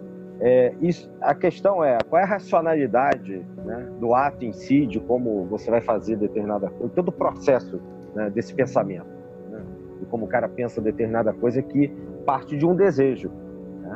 Uhum. Então, é, eu acho que isso, inclusive, é, também ele bebe dessa de toda a cultura que ele tem, porque é, é o mesmo tipo de vontade que vai dar na vontade divina, vamos dizer assim, Uhum. uma vontade de Deus que está, você falou aí, por exemplo, do Antigo e Novo Testamento, né? Porque não é uma, não é a coisa desproporcional, não é, não é a vontade com V minúsculo, né? é uma Uhum. vontade literalmente com V maiúsculo, condicionada a uma racionalidade e que tem um propósito. Eu acho até que a palavra mais adequada aí seria uma vontade né, com um propósito. Sendo Eu que, não sei. Hum, conclui, desculpa. sendo que eu acho que se você está fora, é, tem uma, um lance dele né, com o Osman Sper, por exemplo, é, quando ele, apesar de reconhecer a- a- o, o trabalho do, do Sper, é, e- no sentido geral, ou no sistema, mas quando ele chama o Sper de mago negro, ele está querendo dizer que o propósito que ele está usando Uhum. para conseguir o que, o que ele quer não é o propósito de você atingir, é, por exemplo, um determinado objetivo que para ele está calcado no Sagrado Anjo Guardião, que é uma figura importante também a ser discutida em tese. Uhum. Não sei. Não sei se é mais ou menos isso que você está querendo dizer. Não, eu, eu acho assim, eu acho que é, é- é mais ou menos, mas assim, quando a gente pensa em verdadeira vontade, com V maiúsculo, calcado num propósito, ainda me soa utilitarista. Ou seja, eu vou fazer alguma coisa para Sim. um fim. Eu, Isso. eu não acho, eu não acho Uhum. que seja o caso. Eu Você acho acha que não tem um propósito? não tem caso. propósito. É eu que totalmente você desprovido de uma finalidade. é- cara. ela é racional no sentido de que ela você ref- você é, reflete sobre sobre o seu ato de vontade, sua volição, né? Uhum. É, em se ele é ou não condicionado, se ele é ou não utilitário, se ele é ou não é, instrumental, né? Se ele, ou se ele Uhum. parte puramente do, do- do- da, da sua vontade mais pura em si, em si Exato. mesmo, O em si. Autônomo em si. autônoma. Uma vontade que eu chamo, o- Uhum. o que o Kant chama, na verdade, né? De, de, de, de, de ato autônomo. O ato ele só é livre, porque na verdade isso tem a ver, com a ideia de liberdade. Né? Uhum. Para o Kant, você só é livre quando você age autonomamente. Autonomamente. Concordo. Né? Quando você Uhum. não age nem por, por fim utilitário, nem para atingir um fim, para obter algo, nem para usar alguém ou algo. Você age em si mesmo. E não Uhum. porque você quer chegar a algum lugar. Você não, não dá esmola porque você quer ir para o céu. Você dá esmola porque dar a esmola é o, é o que você entende racionalmente como correto em si. E, e- e- não no mundo. Não para ajudar outra pessoa. Se você também dá esmola para ajudar outra pessoa, também tá, tá ruim. É, Uhum. Kant, né? Lógico, né? É, é complicado, né? Se você dá esmola, dá uma doação para ajudar outra pessoa, isso também não é um ato de, de liberdade. Não é, não é livre. Só é, É livre. quase como aquele viver dionisíaco do Nietzsche. Então, é aí que eu acho que, que eles conversam melhor. Né? Uhum. É um ato de, de, de vontade pura. Não é nem para alguma coisa, não é nem a partir de uma outra coisa. É em você, com você e só. Absolutamente autônomo. Mas É. essa seria a verdadeira vontade em, é, é, no seu, no, em si, né? Ou seja, como algo que é inerente a cada um de nós. Mas para que, mas que você descubra isso, para que você deixe de ser um homem mundano, né, um homem da torrente, e passe a, a- a almejar né, alguma coisa, não teria que ter um objetivo? E, não- numa Sei. primeira fase, pelo menos? Eu acho, eu acho, eu acho. Para você iniciar um caminho mágico, por exemplo. Ah, eu, Eu quero acho ser, falar com o Sag, né? Eu quero Uhum.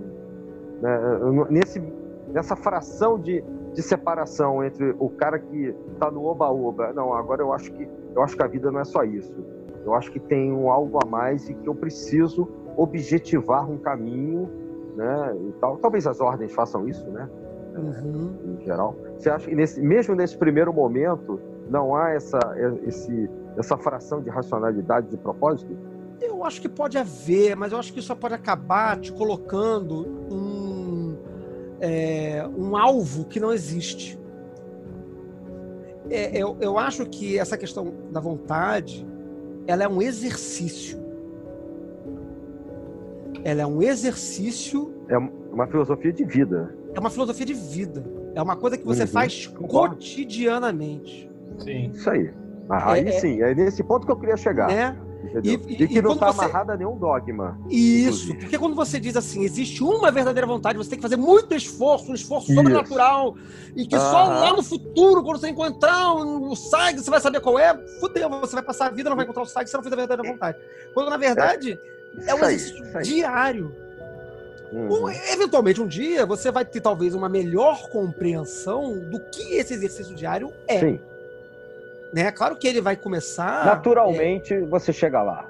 É, né? é, é, é uma natural. prática. É uma prática. Uma É frase. uma prática, Uhum. claro, orientada à, à, à investigação disso que está acontecendo. Mas se você coloca que a Uhum. verdadeira vontade é um objetivo que você chega, é, é, você parece que você você está andando para algum lugar que não é aqui e, está aqui. Eu, eu acho. Eu assim. Não, eu É, também. Eu queria quase chegar um- nesse ponto. Nesse É, ponto. é quase Fala um aí, Koan. Zen, né? É, Isso é quase um Koan Zen. É, Pô. quase um Koan. Pô, é isso aí. Você É, é vê meio naquela, naquela perspectiva de que eu tenho que fazer minha verdadeira vontade. Mas qual é a minha verdadeira vontade? Pois é. Você pode fazer. Aí você faz. Aí você, faz, você vai lá, eu quero passar a mão na, na bunda do guarda. Aí você to- toma um sacode. Aí você, porra, será que era? Né? Será que eu queria fazer isso mesmo? Ou eu queria tomar um sacode? Né? É. Porque eu tenho uma questão, tem um cara em, em homens de uniforme. Né? É, e aí você começa a, investi- a investigar. Aí você começa a agir. Aí você começa a refletir sobre a, su- a sua ação no mundo. Eu acho que é isso que é o meu entendimento, que eu estou hiper aberto a, a críticas, e, e eu não sou nenhum adepto do infinito da lei para cagar a verdade para ninguém, eu sou um homem comum, como todos Não, nós, nem nós aqui. né? É, Todos Então, nós. é, a minha Aham. atual compreensão é, disso é que, é que é isso. É que é um ato contínuo de exercício e até, in- inclusive, a gente acertar mais do que errar é um exercício de descoberta e de autoconhecimento. E Uhum. de saber É, o eu- que, que a gente É quer. uma filosofia de vida, para a vida toda. E, e que não existe um só, uma só fórmula, um só caminho para você chegar nesse. E, e principalmente é, é, entender também que verdadeira vontade nesse sentido não é o- não é qual emprego que você tem que seguir o resto da vida, né? Porque Cara, também- exatamente, eu estava pensando exatamente nisso agora. Porque isso tem muita gente que confunde. Ah, a Sim, verda- a verdadeira nossa. vontade é ser, sei lá, é, é, como é que se diz aquele de circo. monge, é, monge, monge trapiche para É. fazer cerveja, porque, sei lá, eu, eu fui comprei o kitzinho de fazer cerveja, É. gostei muito, e, e você trapiche, minha, minha verdadeira É, é. vontade.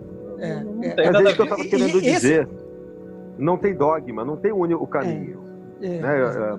É, ou seja, não tem uma única fórmula, na, mesmo que seja um, individualmente falando, não tem uma única forma de você é, chegar no nível de compreensão nesse estalo, nesse insight, esse grande insight, em algum momento.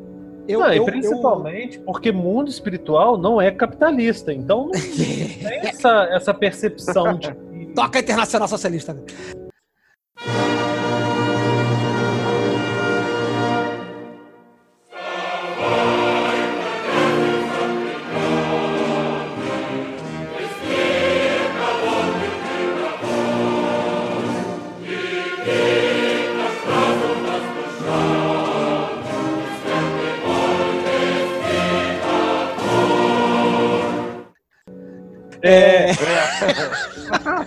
O Ardilho falou uma coisa muito, muito legal que eu, inclusive, tinha anotado aqui, né?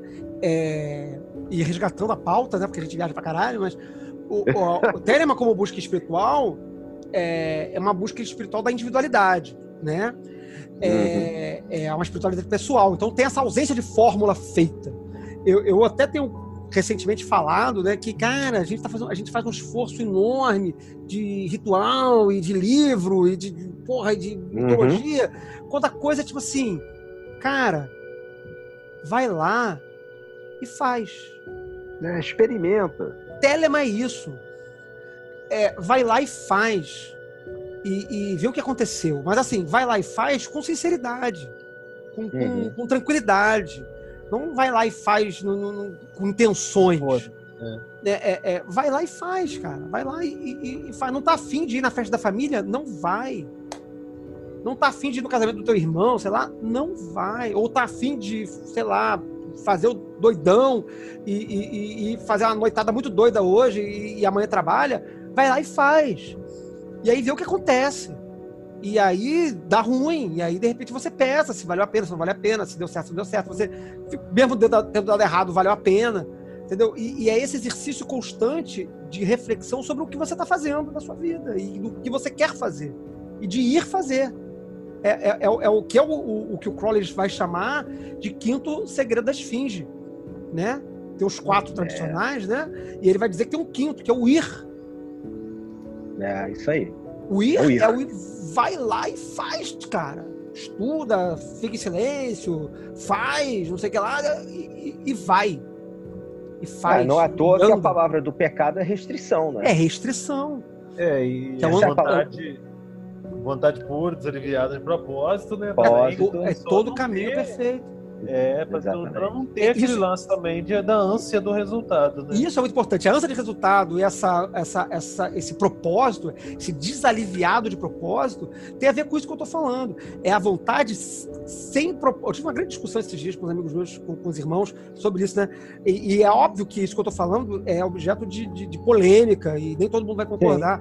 Mas eu acho que, que é, esse desaliviado de propósito, ele está falando disso aí. Essa vontade Sim. pura, essa vontade que ela não tem é, é, é, é, propósito. Ela tem ato, Uhum, ela tem potência. Ela, você vai lá e, e- e- age, faz, é. né? Você vai lá e age. E aí, eu, eu- até uma coisa que eu, que, eu, que eu anotei aqui, voltando nessa história da busca espiritual telêmica, né? Enquanto uma busca individualizada, ela é uma espiritualidade da diferença, como, como o Deleuze faz uma, uma filosofia da diferença, né? Ela é uma espiritualidade da diferença, né? No sentido de que é, cada um vai construir o seu próprio conjunto de referências. Porque cada um vai É construir o seu aí. próprio conjunto de fazeres e de experiências. E no Né? final das contas, acaba cada um construindo o seu próprio caminho espiritual de. de Exata, tudo, né? exatamente. é o que Tanto que eu acho. que, cada um, acho que cada no um lá na final. frente vai ter que ter a sua visão de universo particular. Exatamente. eu Senão você falar, não chega né? nisso, É, entendeu?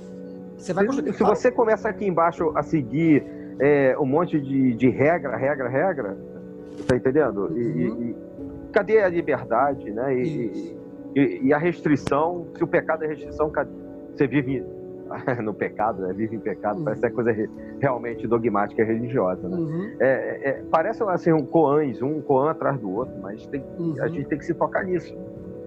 É porque assim, é, é- é a própria fórmula mágica que o Crowley vai, vai, vai propor na obra dele é essa, essa obra de conciliação de opostos, né? Exato. Que eu acho, inclusive, que é o porquê essa, esse é o Eon de Horus. Essa é a minha, minha tese atual, que, que, eu, que eu bato de frente com, com irmãos também, né, com, com certa polêmica, de que esse é o Eon de Horus, porque esse é o Eon dos conflitos.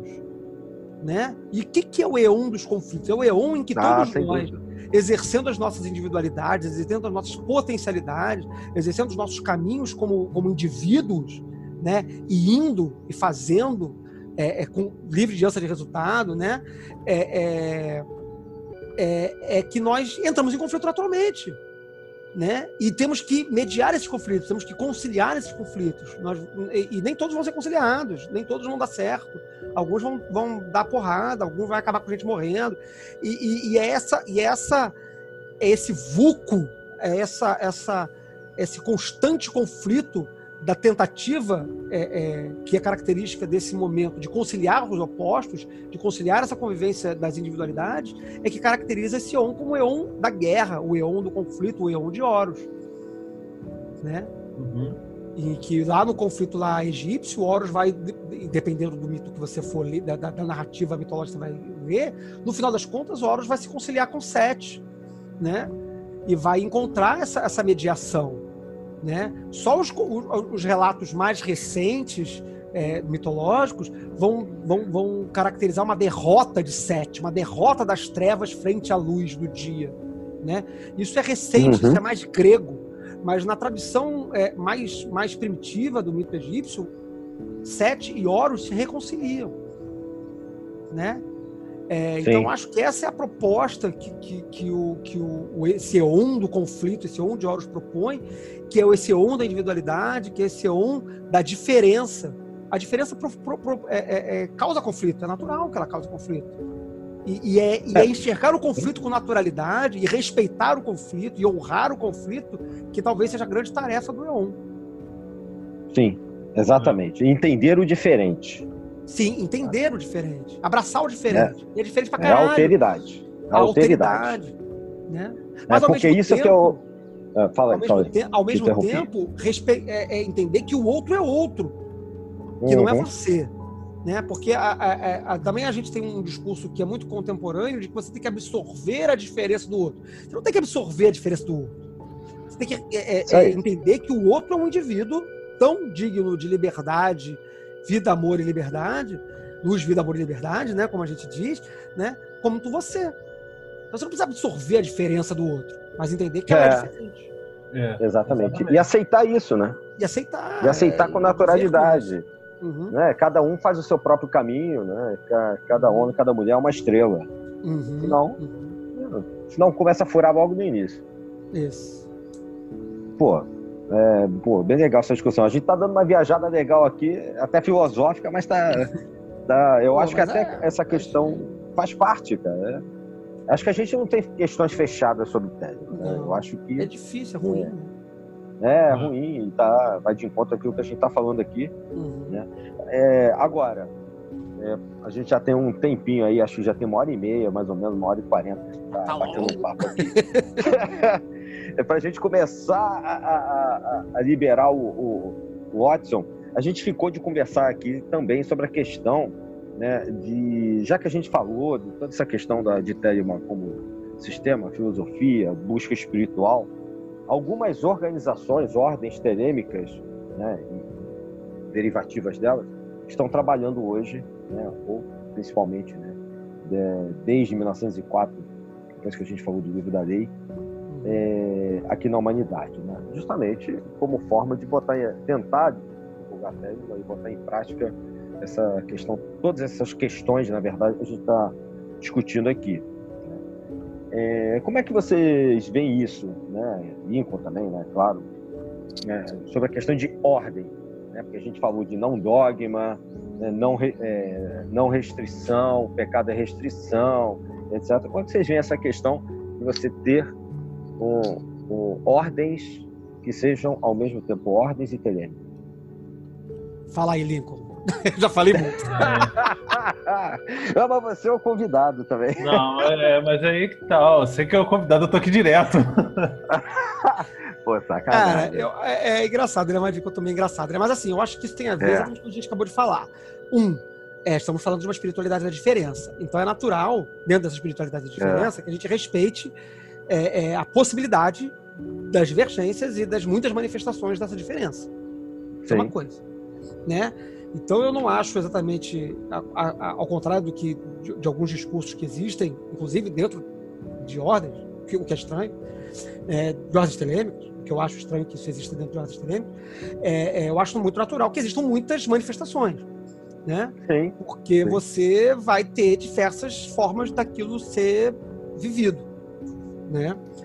É, agora sim, o fato de ser ordem, de ter restrição, de ter organização, estrutura, hierarquia, vamos assim. O Eon de Osiris, o, o Eon de Osiris, é, o Eon de Osiris acabou de acabar e o Eon de, de, de, de Horus acabou de começar, né? Então, tipo assim, né? Eu acho que tem um tempo aí para as pessoas começarem a se acostumar Uma com essa coisa menos hierarquizada, né? menos, menos estruturada. Porque, de fato, né, você pensar numa estrutura hierárquica é, é para falar de um, de, uma, de um misticismo, de, um, de, um, de uma espiritualidade que, em princípio, despreza a hierarquia, né? É um contra, parece um contrassenso. Mas eu, eu, eu, particularmente, não faço parte de nenhuma dessas ordens, é, exceto a, a, a. Então, eu nem posso falar politicamente como é que isso acontece lá dentro, né? Teria que ter alguém da OTO aqui, da Saturne, sei lá, dessas outras todas, para poder falar como é essa vivência é, É. da lei dentro de um, de um ambiente organizado e hierarquizado, né? É, o, Exatamente. problema, é. o, o problema maior, assim, no- no- isso em geral, né, das ordens, é porque acaba de, de, de ser um, um- um sistema no qual um ajuda, e, e- e isso eu não estou dizendo que A, B ou C seja assim, mas generalizando como um todo, analisando como algo bem externo. É quando você deixa né, de, de, é, de ver um sistema no qual um ajuda o outro a progredir e passa a se tornar um sistema de que tem uma espécie de guru de superior e que ele, por ser superior, você tem que acatar sem, sem, sem discutir e pronto, acabou. E, eu tenho que aceitar aquilo e do jeito que tá.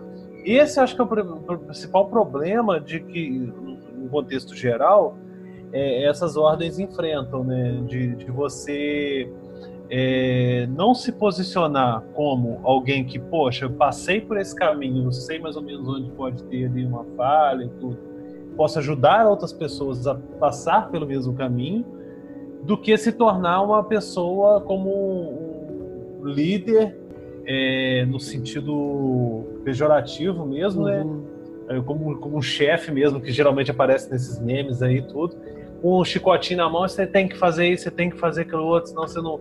E, e, e tudo mais. Esse que eu acho que é o grande problema. E muitas vezes nem como. visto só como líder, assim, desse, desse esquema assim, positivo. Mas de querer adoração, porque eu cheguei no grau tal, então eu sou foda então vocês têm que me achar foda porque eu tô no tal grau tal. E é. quando no, o interessante não seria nem a pessoa saber qual grau que tá. O grau é, é estados de consciência que cada um tem, que só vale para a pessoa, não, não é para os outros, né? É, mas isso depende, né? Porque numa ordem é, paramaçônica, como por exemplo a, a OTO, né? Eu repito, eu não faço parte da OTO, não posso falar da OTO, nem pela OTO. Mas a OTO é uma ordem maçônica em que os graus significam acesso a determinados, a determinadas responsabilidades e a determinados deveres e determinados poderes políticos, inclusive, né? Você só pode ser mestre de loja se você tiver um determinado grau, senão você não pode. Então, é, é porque isso é dentro do, do, da, da, estrutura. A IoT, ela já tem uma estrutura de graus também que, que, que é o contrário, né? Você, quanto mais, quanto menor o seu grau, porque ela é decrescente, dela ela começa do 5 para o 0, se não me engano, é, é. É, você vai tendo mais dever pra, para com a comunidade, né? Uhum. E menos é, é, é, domínio sobre as pessoas, vamos dizer assim, né? Mas você nunca está tendo domínio sobre ninguém na, na, IoT, pelo, pelo que eu sei, pelo que eu conversei com as pessoas da IoT que eu conheço. Inclusive, gravei um programa do Foco Pestilência também com o Eurico, né? Que é o, que é Muito o, bom. Que é o, o, head section da IoT na, na, na América, na, Sul -América, na América Latina, se não me engano. Ou nas Américas, não recordo agora. E então assim, a, a or, as ordens hierárquicas, é, elas pela sua própria forma de funcionar, elas exigem algum tipo de, de esqueleto estruturado. Se é. isso é telêmico ou não, é uma discussão. É. Eu acho que essas ordens têm que fazer, né?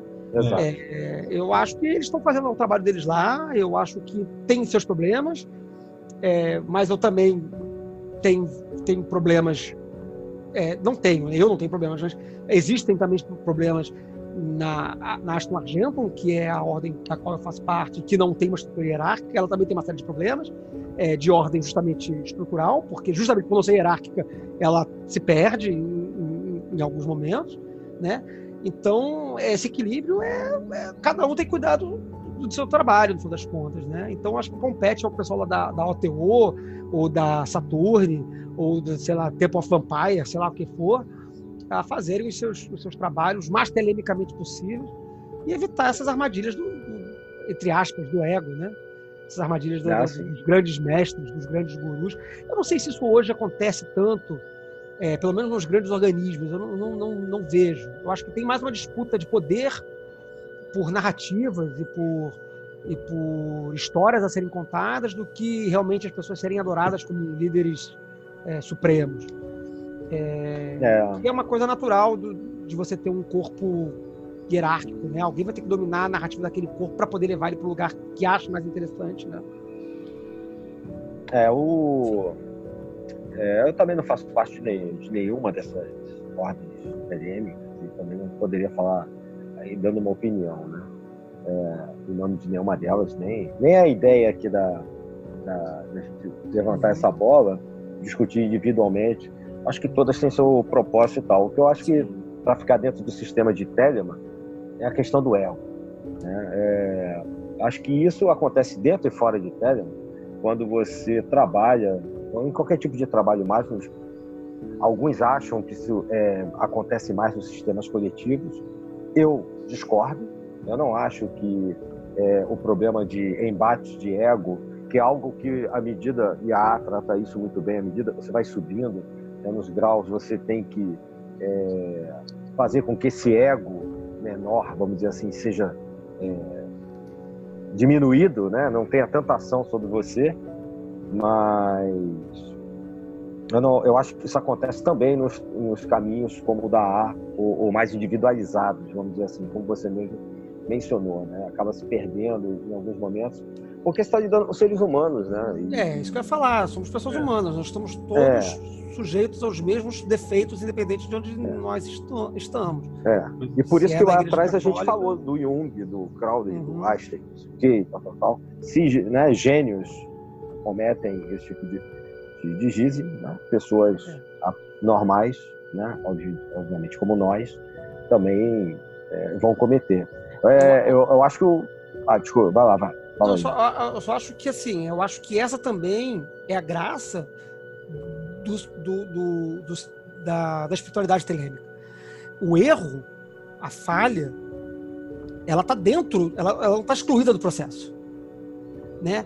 A, é, é, é, o pecado é restrição, né? Por exemplo, né? Ou você ser, sei lá, sujeito do ego, essa fanta esse fantasma, né? Do ego, como se o ego fosse uma coisa que você pudesse desligar e jogar fora, assim, né? O que não acontece, né? É impossível. Exatamente. Vai, vai, Era vai, nesse ponto que eu ia falar. Você vai virar um, um, sei lá, psicótico e se interna num canto longe porque você não, é, tem mais. Não é o mínimo que vai acontecer. Né? É o mínimo, né? Então, é... só que a falha eu, eu entendo dessa forma, a, a é, falhar, claro que né, é, não é fazer merda enlouquecidamente, né, mas ter, falhar no sistema é parte do sistema. É isso aí. Reconhecer isso é. também é parte do sistema. E, e, sim, é, se você não reconhece, é você não falhou, né? Você só falha se você reconhece que falhou. Se você, não, fa se você não reconhece que falhou, você acha que não falhou. Aí vai ficar tudo é nesse ponto que eu queria chegar. Né? Exatamente. Né? Se você acha que é uma coisa perfeita, você está inserido na perfe... inserido né, na perfeição, uhum. né? Então você está assumindo é. para si um, um, a, quase uma coisa papal, né? É. Falibilidade. Um muito grande, né? É, também acho. É, é, nesse ponto que eu queria chegar. A gente vê, infelizmente, pessoas que estão dentro do sistema acadêmico, aí não importa se são ordem ABC ou coletivas ou não, né, que se colocam, às vezes, como quase num processo de infalibilidade, que não é o caso. Né? Uhum. Mas isso uhum. acontece é. fora de Telemann. É, não é uma exclusividade do Telemann. A coisa é que a Telemann sofre como toda a humanidade também sofre. Não, não só se veem como infalíveis, mas também veem o sistema como infalível. É isso que é o. Ah, mas o sistema é infalível. É que as pessoas cagam ele. É que nem. É, é que nem. Não, isso é que, nem, é que nem religião, é que nem religião. Né, que fala assim, a igreja é perfeita, quem peca são os homens, né? Fala da igreja católica. Eu acho que isso é perfeitamente crível. Se você for pegar lá, quem curte cristianismo, ele vai falar que, que a religião é, é fodona e que curte aquele rolê lá e, e, show, né? E as pessoas fazem merda porque as pessoas são seres humanos, seres, seres humanos é um ser cagado que nasceu pra fazer merda a vida inteira. Então, é, é, é e tudo bem, e, e, tudo bem, né? Então, eu acho que o sistema, por exemplo, falar, falar que o sistema da A, eu não acho que o sistema da A é falho, por exemplo, falar o sistema, falar por mim, estou na A. Não, o, o, as pessoas o fazem sistema... merda. É, o sistema como um todo não é falho, ele, mas ele é passível de falhas. Não, não, existe sistema sem falha, né? É, é, é isso que eu tô querendo dizer. Quer dizer, sistema sem falha. Sistema em que, em que falhar é impossível. Né? Porque aí você quer, querer demais pessoal... um sistema que você entre é, e não falhe, né? Outro dia eu estava falando, inclusive, com um, galera também no WhatsApp, assim, né? É, a, a, a, a medicina, né? Em todo o seu esplendor tecnológico do século XXI, ápice do, do, de tudo maravilhoso, não consegue curar mesmo uma, mesmo uma doença absolutamente é, estudada, não consegue resolver todos os casos.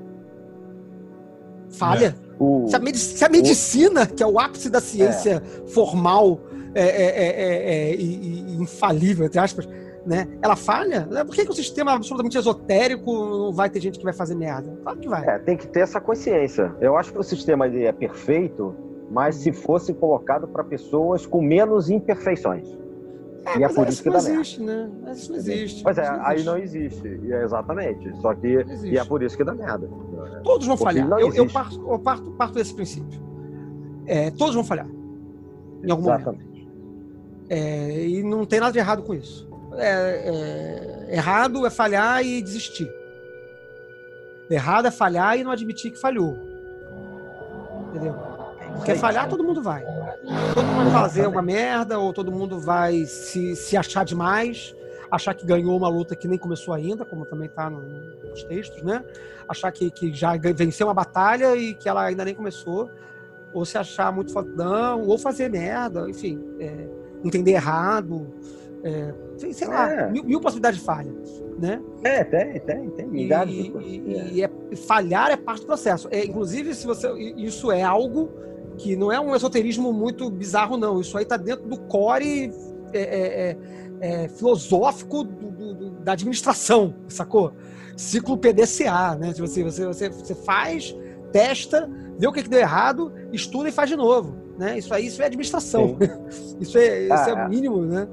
É, Eu acho que o que o, o Lincoln está querendo dizer é a dependência do ego de outra pessoa. Né? Eu, talvez É, seja, se eu entendi. Né? É, a- mas isso, mas- isso eu acho que é um problema. Isso eu acho que é um problema que acontece. Não vou nominar ordens aqui que são ou não são, entendendo? Tem que Uhum. não é o caso. Né? Mas quando você fica na dependência do ego de um, do presidente da oficina ou do, ou do É. templo, ou não sei o que e tal, é, é- ou, ou se for uma instrução mais individualizada, se a pessoa não, não chegou, não assumiu aquele grau em cima, né? De instalação. É. tal. É, isso Se ele é não, um assu- não viveu aquilo e está só é, com uma iniciação externa, vai dar problema. É, por isso que o a- ideal. É, por fala. isso que o ideal no, no- no sistema da AA, pontualmente, é que a gente está falando de AA, é que você seja reconhecido por alguém que já passou por aquilo. Né? É. Agora, mesmo isso, quer dizer, na A, su- supostamente, a pessoa do grau X, ela está orientando a pessoa do grau X menos 1, né? Que está orientando a pessoa do grau X menos 2, né? Por quê? Porque aquela Isso. pessoa do grau X passou por todos esses outros graus, ela é capaz de reconhecer na pessoa do seu grau abaixo é, os, seus, os seus problemas, os seus acertos e tudo mais.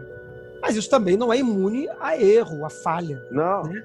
E eu acho que um paralelo É muito, muito é, é, rico para isso é, por exemplo, o processo de psicanálise. Ou até mesmo Sim. de orientação acadêmica. Em que você tem uma Uhum. pessoa que está numa posição de observador, supostamente mais experiente, e que supostamente passou por tudo aquilo antes de você, e que está te orientando. Mas essa pessoa às Uhum. vezes também faz merda. Né? É, é, acho que é isso. comeu a a paciente dele, né? Quer dizer, É. não sei se, né? É. enfim, né? É, então às vezes dá errado. Isso significa É. que aquela pessoa que fez merda é o incapaz? Eu não sei. Não, não. Não, Ela falhou. Ela falhou como a pessoa que também está abaixo dela, né? Nesse sistema empilhado Também de instrução, também falha e também possivelmente vai falhar com o seu próximo. E eu já assim falei com os meus instruídos. Eu, eu posso falar, eu sou instrutor da A. Eu já falei com meus instruídos. Várias vezes. Não, isso não tem como. Várias vezes. Entendeu? E eu, e eu acho, eu acho, e aí eu não posso falar com, com certeza, mas eu acho que já tive falhas da minha instrução, do, do- do meu superior. Isso fez com que eu me desligasse do meu superior? Ou fez com que os meus instruídos se desligassem de mim? Em alguns casos, sim. Em alguns casos, eu tive instruídos meus que se desligaram de mim. Eu não me desliguei do meu superior, apesar das falhas que eu acho que ele possa ter cometido. Mas, enfim, há uma relação de confiança, porque eu, eu e aí, tem novamente, que como eu falei lá atrás, é, meu- minha visão, né? Meu- minha relação com a coisa. É, você acredita no sistema, porque o sistema, pontualmente a A, re- re- recortando muito circunscritamente aqui a o sistema da A é um sistema individual, em que você Ah, faz sim. sozinho. Uhum. Exatamente. Isso aí que é O seu- importante. O seu instrutor, ou a palavra que eu prefiro utilizar atu- atualmente, que é orientador, o seu orientador ou orientadora, o seu instrutor ou instrutora, ele tá lá pra te dar uns tapas assim, e te botar no caminho, mais ou menos. Mas aí ele pode pecar por ausência, ele pode pecar por excesso de presença, ele pode pecar por um mau julgamento, ele pode pecar uma série de questões. Né? E aí compete a você, nesse processo de autodescobrimento, de autodesenvolvimento que a propõe, identificar isso e retornar e falar, pô, mas foi isso mesmo, não foi? E aí, qual é? Vamos ver mais um tempo. Enfim, É. é- é exercer Isso essa diferença. Exercer esse processo de diferença. É, eu tô ter o respeito. um- é, tô recortando um espaço muito circunscrito aqui, que é a A, né, que não é toda, de, toda a expressão de, de organização telêmica do mundo. Né? Não, mas eu acho que como modelo, como exemplo, serve, né? Uhum. Até porque a é muito discutida hoje em dia. E o fato Uhum. de você ter essa questão é, menos coletivizada, né, mais individual, é, até pontua mais né, o que a gente. o problema e o que a gente está levantando aqui. né? Uhum. é, que são algumas das. Além daquelas questões de senso comum que a gente levantou antes, né, desde lá de trás, as questões do próprio Crowley, até esse ponto agora, né, são críticas que existem à, à Telemann que precisam ser debatidas e colocadas é, francamente, etc. e tal, né. E, assim, eu, eu continuo com assim, eu tenho essa uma opinião muito, muito particular em relação, como eu Uhum. disse, eu não faço parte de nenhuma, Uhum. então, eu tenho uma opinião muito particular de, que tudo que depende muito é, de uma pessoa, né, é, essa pessoa tem que estar muito bem preparada. E aí É, eu vou. É- é, só para terminar assim, e aí eu vou lembrar aquele lance que a gente buscou, até me ocorreu agora, uma coisa que eu nu- nunca tinha pensado. Quando a gente falou do negócio lá da recepção do livro da, da lei, que a gente falou da cultura, não sei o quê, o quanto é importante o cara ter né, um, realmente um conhecimento consolidado, é, balizado e tal, eu acho que aqui também a gente chega nesse ponto. Né? Uhum. O cara ele tem que ter é, é, não só a força de vontade, o, o- obviamente tem que ter o respeito, reconhecer o sac- tudo, né? toda essa questão organizacional é importante, mas acho que ele tem que ter também esse preparo, ele tem que ter realmente assumido aquele, Uhum. aquele grau. E isso aí serve para, como eu disse, isso serve para qualquer ordem, né? É, pô, se você pensar num venerável de uma loja maçônica, é a mesma coisa. Sim. Só como exemplo aqui que ocorreu. Uhum. né? Então, o cara tem que assumir. Teoricamente, ele é o cara que está mais preparado ali para isso. Uhum. E aí eu acho que o, o, a- o sistema pode falhar se você colocar pessoas ali e não estejam melhor preparadas. né? Quando eu estive né, em agência e tal, né, dei sorte em alguns casos né, de pegar pessoas legais e tal. né? Mas nem sempre acontece isso. Nem, Uhum. nem sempre as experiências são, são boas. Uhum. Mas é uma visão particular minha. né? É. Não quer dizer que também reflita todo o universo é, sistêmico, telêmico e etc. Uhum. Uhum. E aí, Nico, mais a alguma gente. coisa? Não, eu tô vendo aqui que a gente já tá com umas duas horas aí já de programa. É, por favor, o 10 papo tá 15. bom, mas. É. Não querendo cortar a onda, mas já cortando. É, pois é. Tranquilo. Então, assim, é, de uma certa maneira, a gente tinha colocado aqui como último, última questão para a gente conversar, a questão da influência de Telemann na cultura, nas artes e tal. A gente Uhum. meio que foi tangenciando isso, né? Uhum. ao longo. Claro que tem 500 questões é, culturais, né, pós-modernidade, é, influenciada, obviamente, obviamente, não só por Telemann, mas por todo esse amálgama cultural que a gente discutiu aqui, que eu acho que, de uma certa maneira, foi a forma com que Crowley construiu, né, que é o, é o grande personagem que constrói. Não sei se- Uhum. E só aproveitando para dar notícia, né, que ah, já fazendo Ah. essa associação, que o Strange Hum. Angel foi cancelado, né, a série. Por... Sim. Ah, sim, É, sim, foi. agora É, já, a gente vê. É, eu ia até mencionar isso uma hora, mas eu não quis cortar o Flávio, eu esqueci. É, ali a gente vê um pouco dessas questões da relação, né? É, mesmo teo- é, sendo uma coisa mais coletivizada, né? de, de questões pessoais, né? se misturando com questões. Né? E as pessoas acabavam criticando por causa disso. Mas eu não sei se foi cortado por causa disso, se foi grana É, tem, mesmo. tem, é, tem a teoria, pra quem não sabe, pra quem tá ouvindo aí, Strange Angel foi uma série da, da HBO, né? Não, da, da ABC. É. AB, é, É. B, é, ABS. CBS. CBS. CBS. CBS. CBS All Access.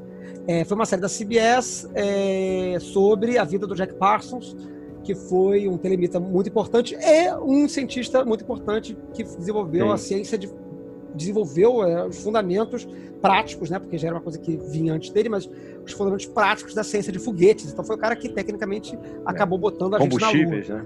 né, Isso. combustíveis, motor de propulsão, etc. Foi o cara que, junto com os outros cientistas, mas ele foi o grande pioneiro, é, desenvolver a, a ciência de foguetes, como, como, como a gente praticamente conhece hoje em dia ainda. Né? E ele foi um telemita muito importante e viveu uma vida muito doida, morreu muito jovem num acidente com os produtos químicos dele. E ele foi objeto de um livro, de uma biografia, que virou série na, na CBS, que dizem que acabou. A teoria, a teoria da conspiração diz que ela acabou Hum. porque eu não vi, não vi a segunda temporada ainda, infelizmente, mas que na segunda temporada, no final da segunda temporada, aparece o Ron Hubbard, Isso, que é o exatamente. pai da Cientologia. E aí a Cientologia é muito poderosa, aí parece que a Cientologia não gostou muito de que ia começar a falar mal do Hubbard, e aí botou uma pressão lá de, de o negócio fechar. Ah, tá. Eu só vi Mas isso eu acho que é teoria da conspiração, não acho que não procede. Não. É. Não Eu vi, é. eu vi a segunda toda. Ele aparece no finalzinho, assim, é quando ele conhece mesmo que, que, que basicamente isso. Pô, a terceira que temporada ia ser só isso, né? Pô, ia ser uma. É. Nossa senhora, uma cagada. Né? Nossa, ia ser maravilhoso. E incrível. o, o que. O, o, o que me, me deixou assim, chateado com a série foi que eles retrataram o, o, o Crowley só mesmo com aquelas partes mais. é, com o pior lado dele, né? Uhum. Montaram ele como um sifílico de cama durante a Segunda Guerra Mundial. Ele já tava É. muito perto da morte, né? Isso.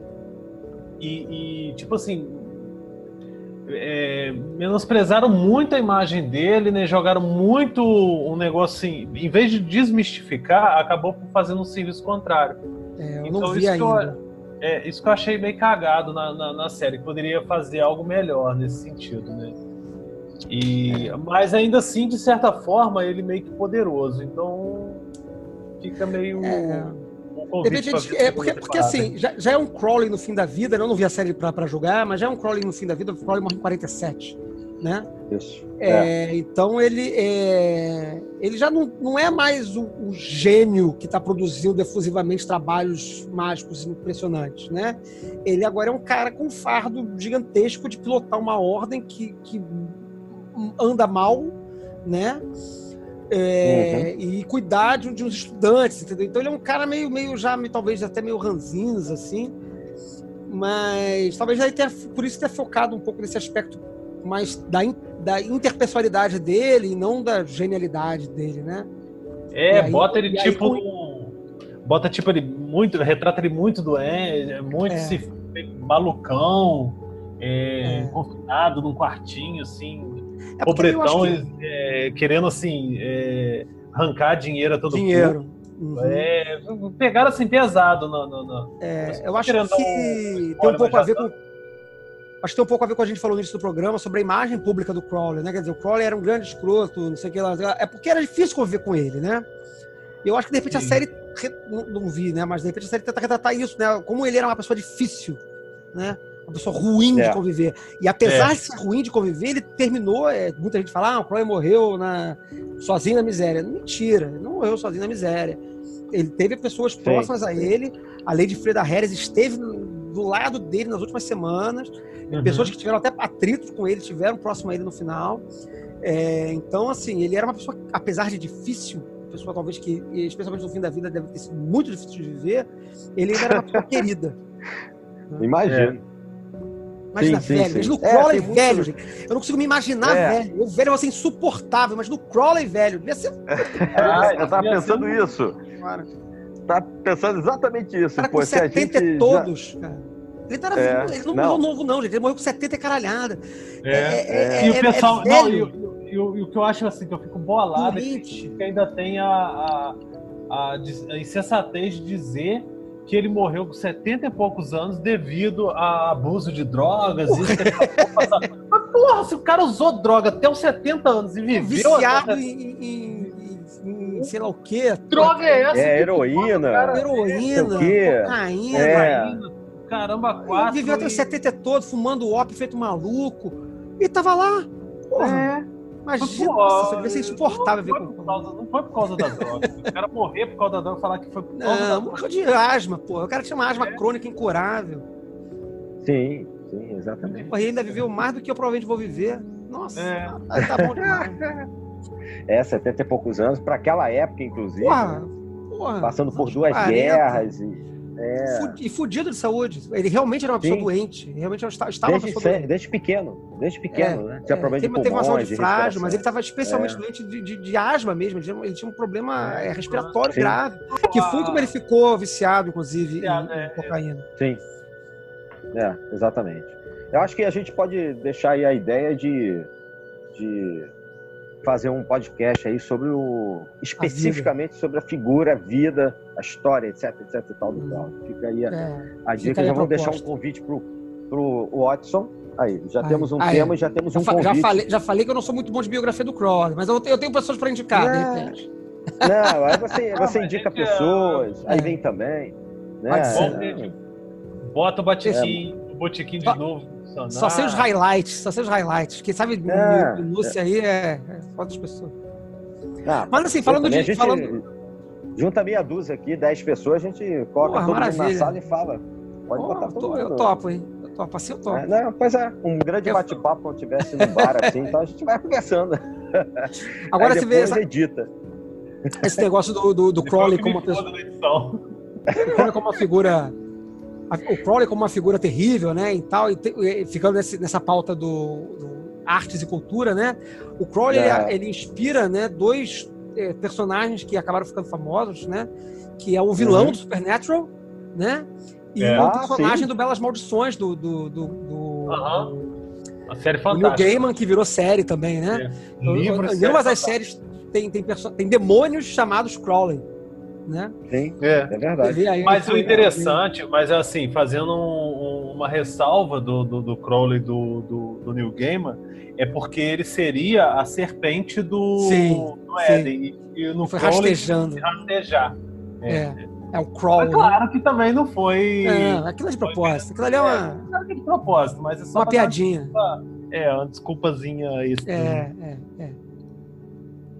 É, Mas aí- é importante lembrar também que ele é um cara e fica mais a gente já tá aí com um tempão para não ficar muito longo e o Watson nunca mais Não, que é isso. assim, nunca mais volta a gravar com os caras. é, Ou vira da casa, né? lembrando- É, lembrando que ele influenciou na contracultura assim um montão de gente, né? Enormemente. Fica aí até a dica também, fora todas as dicas que a gente mencionou aqui, o Watson deu, não de referências de livros, etc. Mas vale a pena aí a pesquisa. E se a gente for depois, então, fazer uma menção direta ao personagem histórico, a gente pode esmiuçar isso. E é, ele tem uma importância muito maior. é, A gente vê aqui o Raul Seixas falando coisa pra caramba e tal. Uhum. Então, independente de falar certo, falar errado, falar bem, falar mal, tem uma importância muito grande que a gente pode discutir depois. É, e com acho- isso, obviamente, eu acho- ele carrega a filosofia do Telemann. né? Sim, eu acho que a gente está para citar falar. três nomes é, que tem uma influência grande do Crowley na obra, um em cada, cada arte, assim, né? Então, acho que na literatura e, e- Uhum. e anteriormente quadrinhos, a gente pode falar do Alan Moore. O Alan Uhum. Moore, ele, ele tem uma, uma presença muito forte do Crowley na obra dele toda. É, de- não do Crowley pessoa, mas da, da obra, né? Do Crowley e, do, e dos fundamentos telêmicos, da forma como o Alan Moore entende. Então, eu acho que isso, para quem conhece, isso, e isso não é feito de forma panfletária, como se tivesse, olha aqui o Crowley aqui aparecendo aqui. Não, né? Ele faz isso de forma muito orgânica dentro do texto dele, dentro do trabalho dele, e dentro das Aham. próprias apresentações e entrevistas que ele dá. É, então, o Alan Moore é um nome dentro da cultura, da, da cultura pop, um nome importante. É, eu acho que dentro da música não tem como falar, não falar do Raul, né? Do Raul Seixas, É. né? Sim. que tem é, a toda, quase toda a obra dele muito influenciado pela obra telêmica, Sim. pela literatura telêmica. E A gente no tem um cinema. podcast sobre Raul, inclusive. Ah, é? Hum. É, só para pontuar, é, a gente tem um podcast, não lembro agora se é o 4, o 5, talvez o Lincoln lembre aí. É, a eu não gente tem um podcast cabeça, não. falando do Raul Seixas Show. É, mas os- é um dos primeiros lá, entre os cinco, Uhum. seis primeiros e tal, é, que a gente levanta essa, grava e faz uma discussão, eu, Luiz e Lincoln aí, sobre essa Caralho. influência na obra do Raul. E para falar um último nome na área interrompi, aí tem uma um É, só pra falar o ponto. último nome na área do cinema que eu falei, né? O da literatura, que seria o Alan Moore, o na música, que seria o Raul Seixas, e no Uhum. cinema tem o Kenneth Anger, que é um cineasta que ainda está vivo, ele ainda está aí fazendo coisas. Hoje, eu- hoje eu Uhum. acho que ele é mais fotógrafo do que cineasta, acho que ele não está fazendo mais filme. Mas o Kenneth Anger, ele é um, ele é um cineasta é, experimental, né? Então ele não faz filme blockbuster de cinema, ele fez alguns filmes bem experimentais, é, alguns que são muito importantes, inclusive, para quem curte Telemann, que é o. Lucifer Rising, é, que é, é bem legal, é bem doideira, não tem é um filme sem fala, é um filme só com imagens muito doidas, psicodélicas, mas que eu acho que vale super a pena conhecer. Tem no YouTube. É, é dos anos. Ele é, produz é dos anos 70, 80 esse 70, 70, 60, 70, 60, 70. Mas ele É. tá vivo até hoje, o cara é É um meia ele hora tam- de filme, eu acho. É, é, é, acho que é, por aí. E ele também tem o Inauguration of Pleasure Dome, na inauguração do Domo do Prazer, que é um filme com a Marjorie, é, a Marjorie Campbell, né? A Marjorie Campbell, agora esqueci o sobrenome dela, Uhum. perdão se eu, se eu errei o nome, é, que é, foi a última mulher do Jack Parsons, né? Que era atriz. Uhum. Jack Parsons, esse que a gente falou agora há pouco sobre o Strange Age, a série de TV. Então, a Marjorie não aparece na série ainda. Infelizmente, a série não, não avançou até lá. Mas a Marjorie era atriz. E É. ela é, fez um filme com Kenneth Anger, que é esse Inauguration of the Pleasure do Qual é o Marjorie filme que Cameron. você falou? Hã? Qual o quê? Qual foi o filme que ele. Não, eu te Inauguration, perguntei qual foi o filme que ela inaugurei. Inauguration of the Pleasure Dome. Inauguração do, novo, do Uhum. Domo do Prazer. É um filme muito doido. É mais Uhum. doido do que o Lucifer Rising. Tá? Mas eu acho que vale a pena pelo menos É uma mesmo? vez na vida ver. É bem doidão. É, eu, eu acho É mais eu doido? É mais doido. É bem doido. Ele filmou umas paradas nada a ver e ficou sobre, fazendo sobreposição e botou uma música de concerto por cima e ficou um troço meio doido. Mas é legal. Caraca, É legal. doideira. Ah, Como- pois é, um fica negócio como, e- como Vale a referência aí. Sim. Hum. É, a gente Tem tem, gente, tem tem muita coisa, muitas tem o Black referências. Sabbath, Tem, Jimmy né? Page. É, tem o Jimmy a- Page, o Led Zeppelin. A, gente ficaria aqui elencando o nome É. até É. Tem uma infinidade É, de bandas de exatamente. metal. Pô, claro. Não, e sem contar um, um cara que também vai ter influência dele de uma maneira sutil vai escrever sobre ele, que é o Fernando Pessoa, né? Sim, é verdade, é verdade, é verdade. O famoso encontro dele, né, com o Paulo. Sim, Fernando traduziu o Inapan, né? Isso. A única Inapan, tradução para português é, é feita por um poeta, de verdade. É. Poeta do Fernando Pessoa. É engraçado que em alguns casos eh, eh, eu já cheguei assim a pegar algumas, alguns lugares que acreditam ao Fernando Pessoa ou Inapan, Ah, que maldade. por conta da tradução. É. Né, mas no texto mesmo, no livro, eu, te- eu tenho aqui o, o Ah. Poemas Esotéricos do Fernando Pessoa, que é um, um livro de poemas, só de poemas de temas esotéricos ah. Muito bom, maravilhoso esse livro. E aí e, e tá no apêndice, né? Tá no finalzinho, tem o, o hino a Pan, e aí vem, vem assinado do bonitinho assim, por Mestre Therion. Ele não coloca Alistair Crowley. Ele coloca por Mestre Therion. Ah, tá. Maneiro. É bem legal. Exatamente. Que é um dos motos de Aleister Crowley, né? É, Sua sim, caminhada motos, né? por Telemann. Bom, é isso. Pô, foi. A gente já tá com um tempinho aí. Acho que a gente pode pensar num programa específico sobre a personagem, né? Mas a nossa Uhum. proposta hoje era fazer um passeio, né? É, concordando, discordando, jogando, viajando. Nem você falou, né? O pombo na poça. Né? Indo e voltando. Desculpa aí, mal jeito, sobre. Tô acostumado com o foco de pestilência, É. que é essa zona, e eu trouxe a zona do foco de pestilência que pra cá. É, é, foi mal. Pô, mas é isso mesmo. Mas é isso não, pô. Mas a ideia é essa. Foi o que eu te falei antes, né? A gente tem, às vezes, a gente faz uma pauta mais para ajudar quem a gente convida do que para nós mesmos, entendeu? Uhum. Então, no começo, quando o, o, o primeirão lá, por exemplo, que eu fiz com o Luiz, o Luiz ainda era- nem tava na, na parada aqui, sabe? a gente foi falando. né? Pô, É. notícias, é, iniciação e contra-iniciação, aliás. Então, assim, é só pra, mas não precisa seguir, não. A ideia é passar pra galera aí o que, que, que o pessoal conversa a respeito. E a visão que a gente tem, que, não- como você disse, nós não somos os donos da verdade, são só opiniões, É, visões É. que nós temos. É eu, eu- talvez eu tenha frustrado é, a audiência é, em não oferecer e, e- e não, em não oferecer um programa é, com respostas muito claras. Ah, é isso, é Não, assado. mas não é era esse o objetivo. né? Não, É, mas não era esse o Eu, objetivo. é, eu acho que, que é ruim quando a gente faz, que na verdade é a proposta lá, né, no, no foco, né, é fazer debate, né, é discordar mesmo, é botar dedo na cara do outro, às vezes falar, Isso. não, você, não, né, você tá falando, Isso. não tem nada a ver, porque eu acho que é isso, tem a ver com essa, esse espírito da diferença que a gente falou agora há pouco, né, Uhum. o espírito da, da, da, É. da experiência individual, né. Então, É isso É isso aí. Mas foi Desculpa aí ótimo, o mau jeito. te- é que isso, não tem mau jeito nenhum. Olha, foi excelente, eu queria te agradecer. Assim, o Luiz, infelizmente, teve que, é, é, devido ao fuso horário. horário lá na Holanda, teve que imagina sair, isso, mas, duas, da, duas e meia da manhã lá agora, coitado. pô, é, ele tem que trabalhar às sete horas e vai ficar, ia ficar punk. Ah, ia mas ficar ruim. assim, ia ficar ruim. Mas, Flávio, foi excelente a ideia. Nós não fechamos tema nenhum, Nem esse. Uhum. Imagina a gente fechar uma discussão sobre Telemann. Pô, o cara que fizer isso, é, ele, É. ele tá. Né, Transcendeu as limitações humanas. É, não, já- ou, já ou foi, tá simplesmente engessando, né? Ou tá simplesmente engessando ou uma tá, coisa que ou não tá engessando a parada.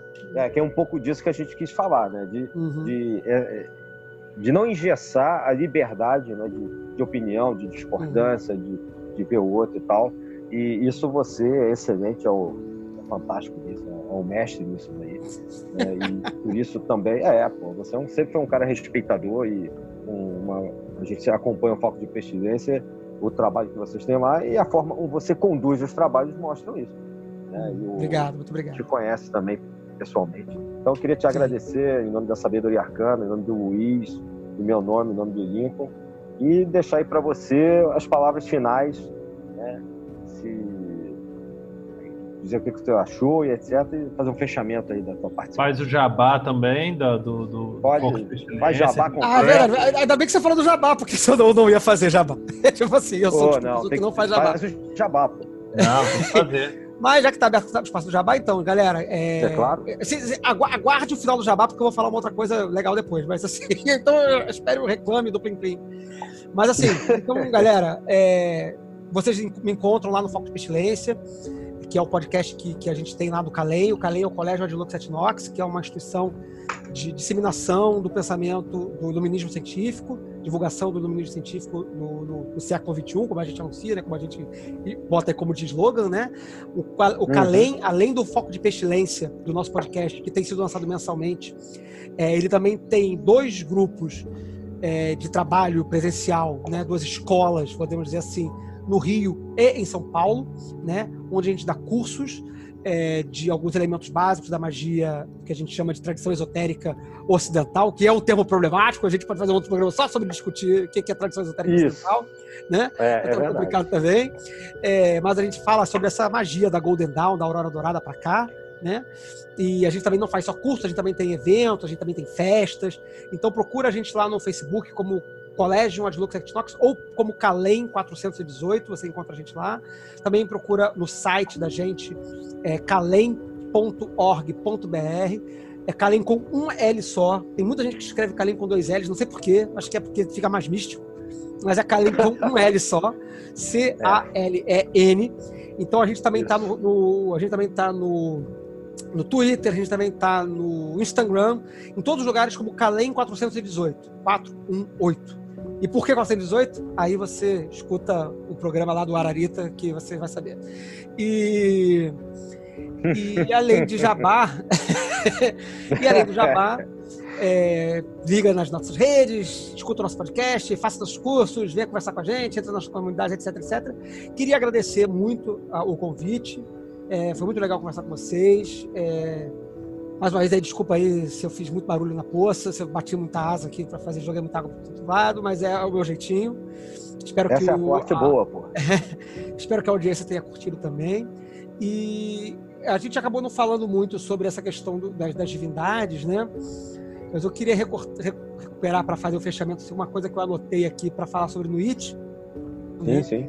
É, é, Nuit é o círculo é, cujo centro está em toda parte e a circunferência não está em lugar nenhum, né? Uhum. É, isso é dito por Hadith no segundo capítulo da lei, né? Que ele é, o, ele é o centro em toda parte e ela é a circunferência que não está em lugar nenhum, né?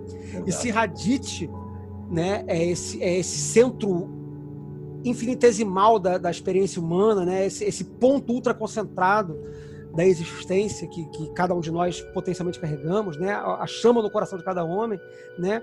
E se o centro de Nuit está em toda parte, então to, todo o Nuit, toda a imensidão, o todo é Hadith. Somos nós, diferenciados, né? É, únicos, Uhum. exclusivos, as estrelas no céu de Nuit, né? A Nuit que, é, o, que, é, o- que é, é- é tão tudo que acaba sendo nada, né? E todos nós somos o, somos Hadith preenchendo o corpo de Nuit. Então eu acho que essa eu acho que é a grande reflexão que que Telema tenta produzir, né? Essa individualidade que preenche o infinito, que preenche o todo que é Nuit, né? E que esse todo toda essa, essa, essa, essa individualidade que precisa todo vive em interno, em interno conflito e interna diferenciação, que é a própria existência de talvez Hahor Kuit, né? o espírito vingativo do livro da lei, o espírito guerreiro do livro da lei. Né? Então, é, e, é, e é fazendo a vontade, é fazendo o que tu queres, é indo, como quinto segredo da Esfinge, que a gente exercita a, a, a, o fazer telêmico. Né? Não é decorando, não é apenas decorando passagens, não é apenas repetindo frases, não é apenas dizendo como as coisas devem ser, é sendo. Né? É sendo, sempre sendo. Então acho que espero que isso tenha ficado do programa, né? Pelo menos é a minha opinião. Pode ser. Se você discordar de mim, tudo bem, não tem problema. Não, mas é isso aí mesmo.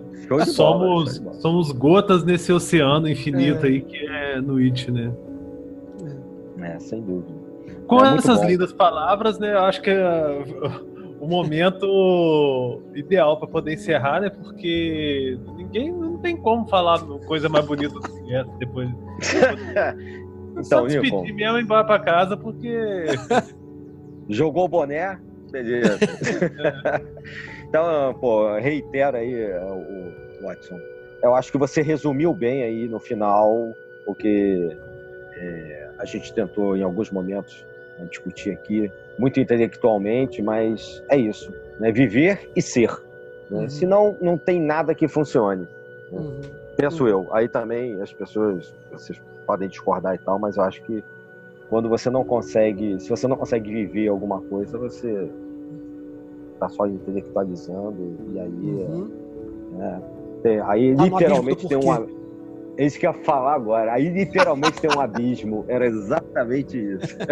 então, Ó, mais uma vez, sintonia. obrigado. Né, estamos em sintonia. Pô, fantástico. Eu, gostei muito, tenho certeza que o Luiz, quando ouvir também, né, vai achar fantástico. Obrigado mais uma vez. Né, parabéns pelo trabalho do Canem, pelo trabalho lá do Foco de Pestilência. Né, em geral, cursos e etc. Né, a gente trouxe também o Rodrigo aí, no, vai ao ar daqui a pouco, outro programa lá do Vortex, né, uhum. que também tem um uhum. trabalho muito legal. Então, Sim ah, aí, é como você disse lá no início, né? Tá todo mundo falando, se ajudando, tá todo mundo falando a mesma coisa. A ideia é tocar para frente e, e, vocês têm um trabalho muito legal lá, como o Cortex também tem, tem tantos outros aí que também estão funcionando. Né? E a tua presença lá é importante e hoje foi importante também. Valeu, galera. Então, obrigado, valeu, Flávio. Valeu, Lincoln. Valeu, um abração, Obrigado aí, 93. Beijo em todo mundo, 93. Valeu, Luiz, aí também, que falaria 93. Beijo em todos aí para vocês, 93. Até a próxima.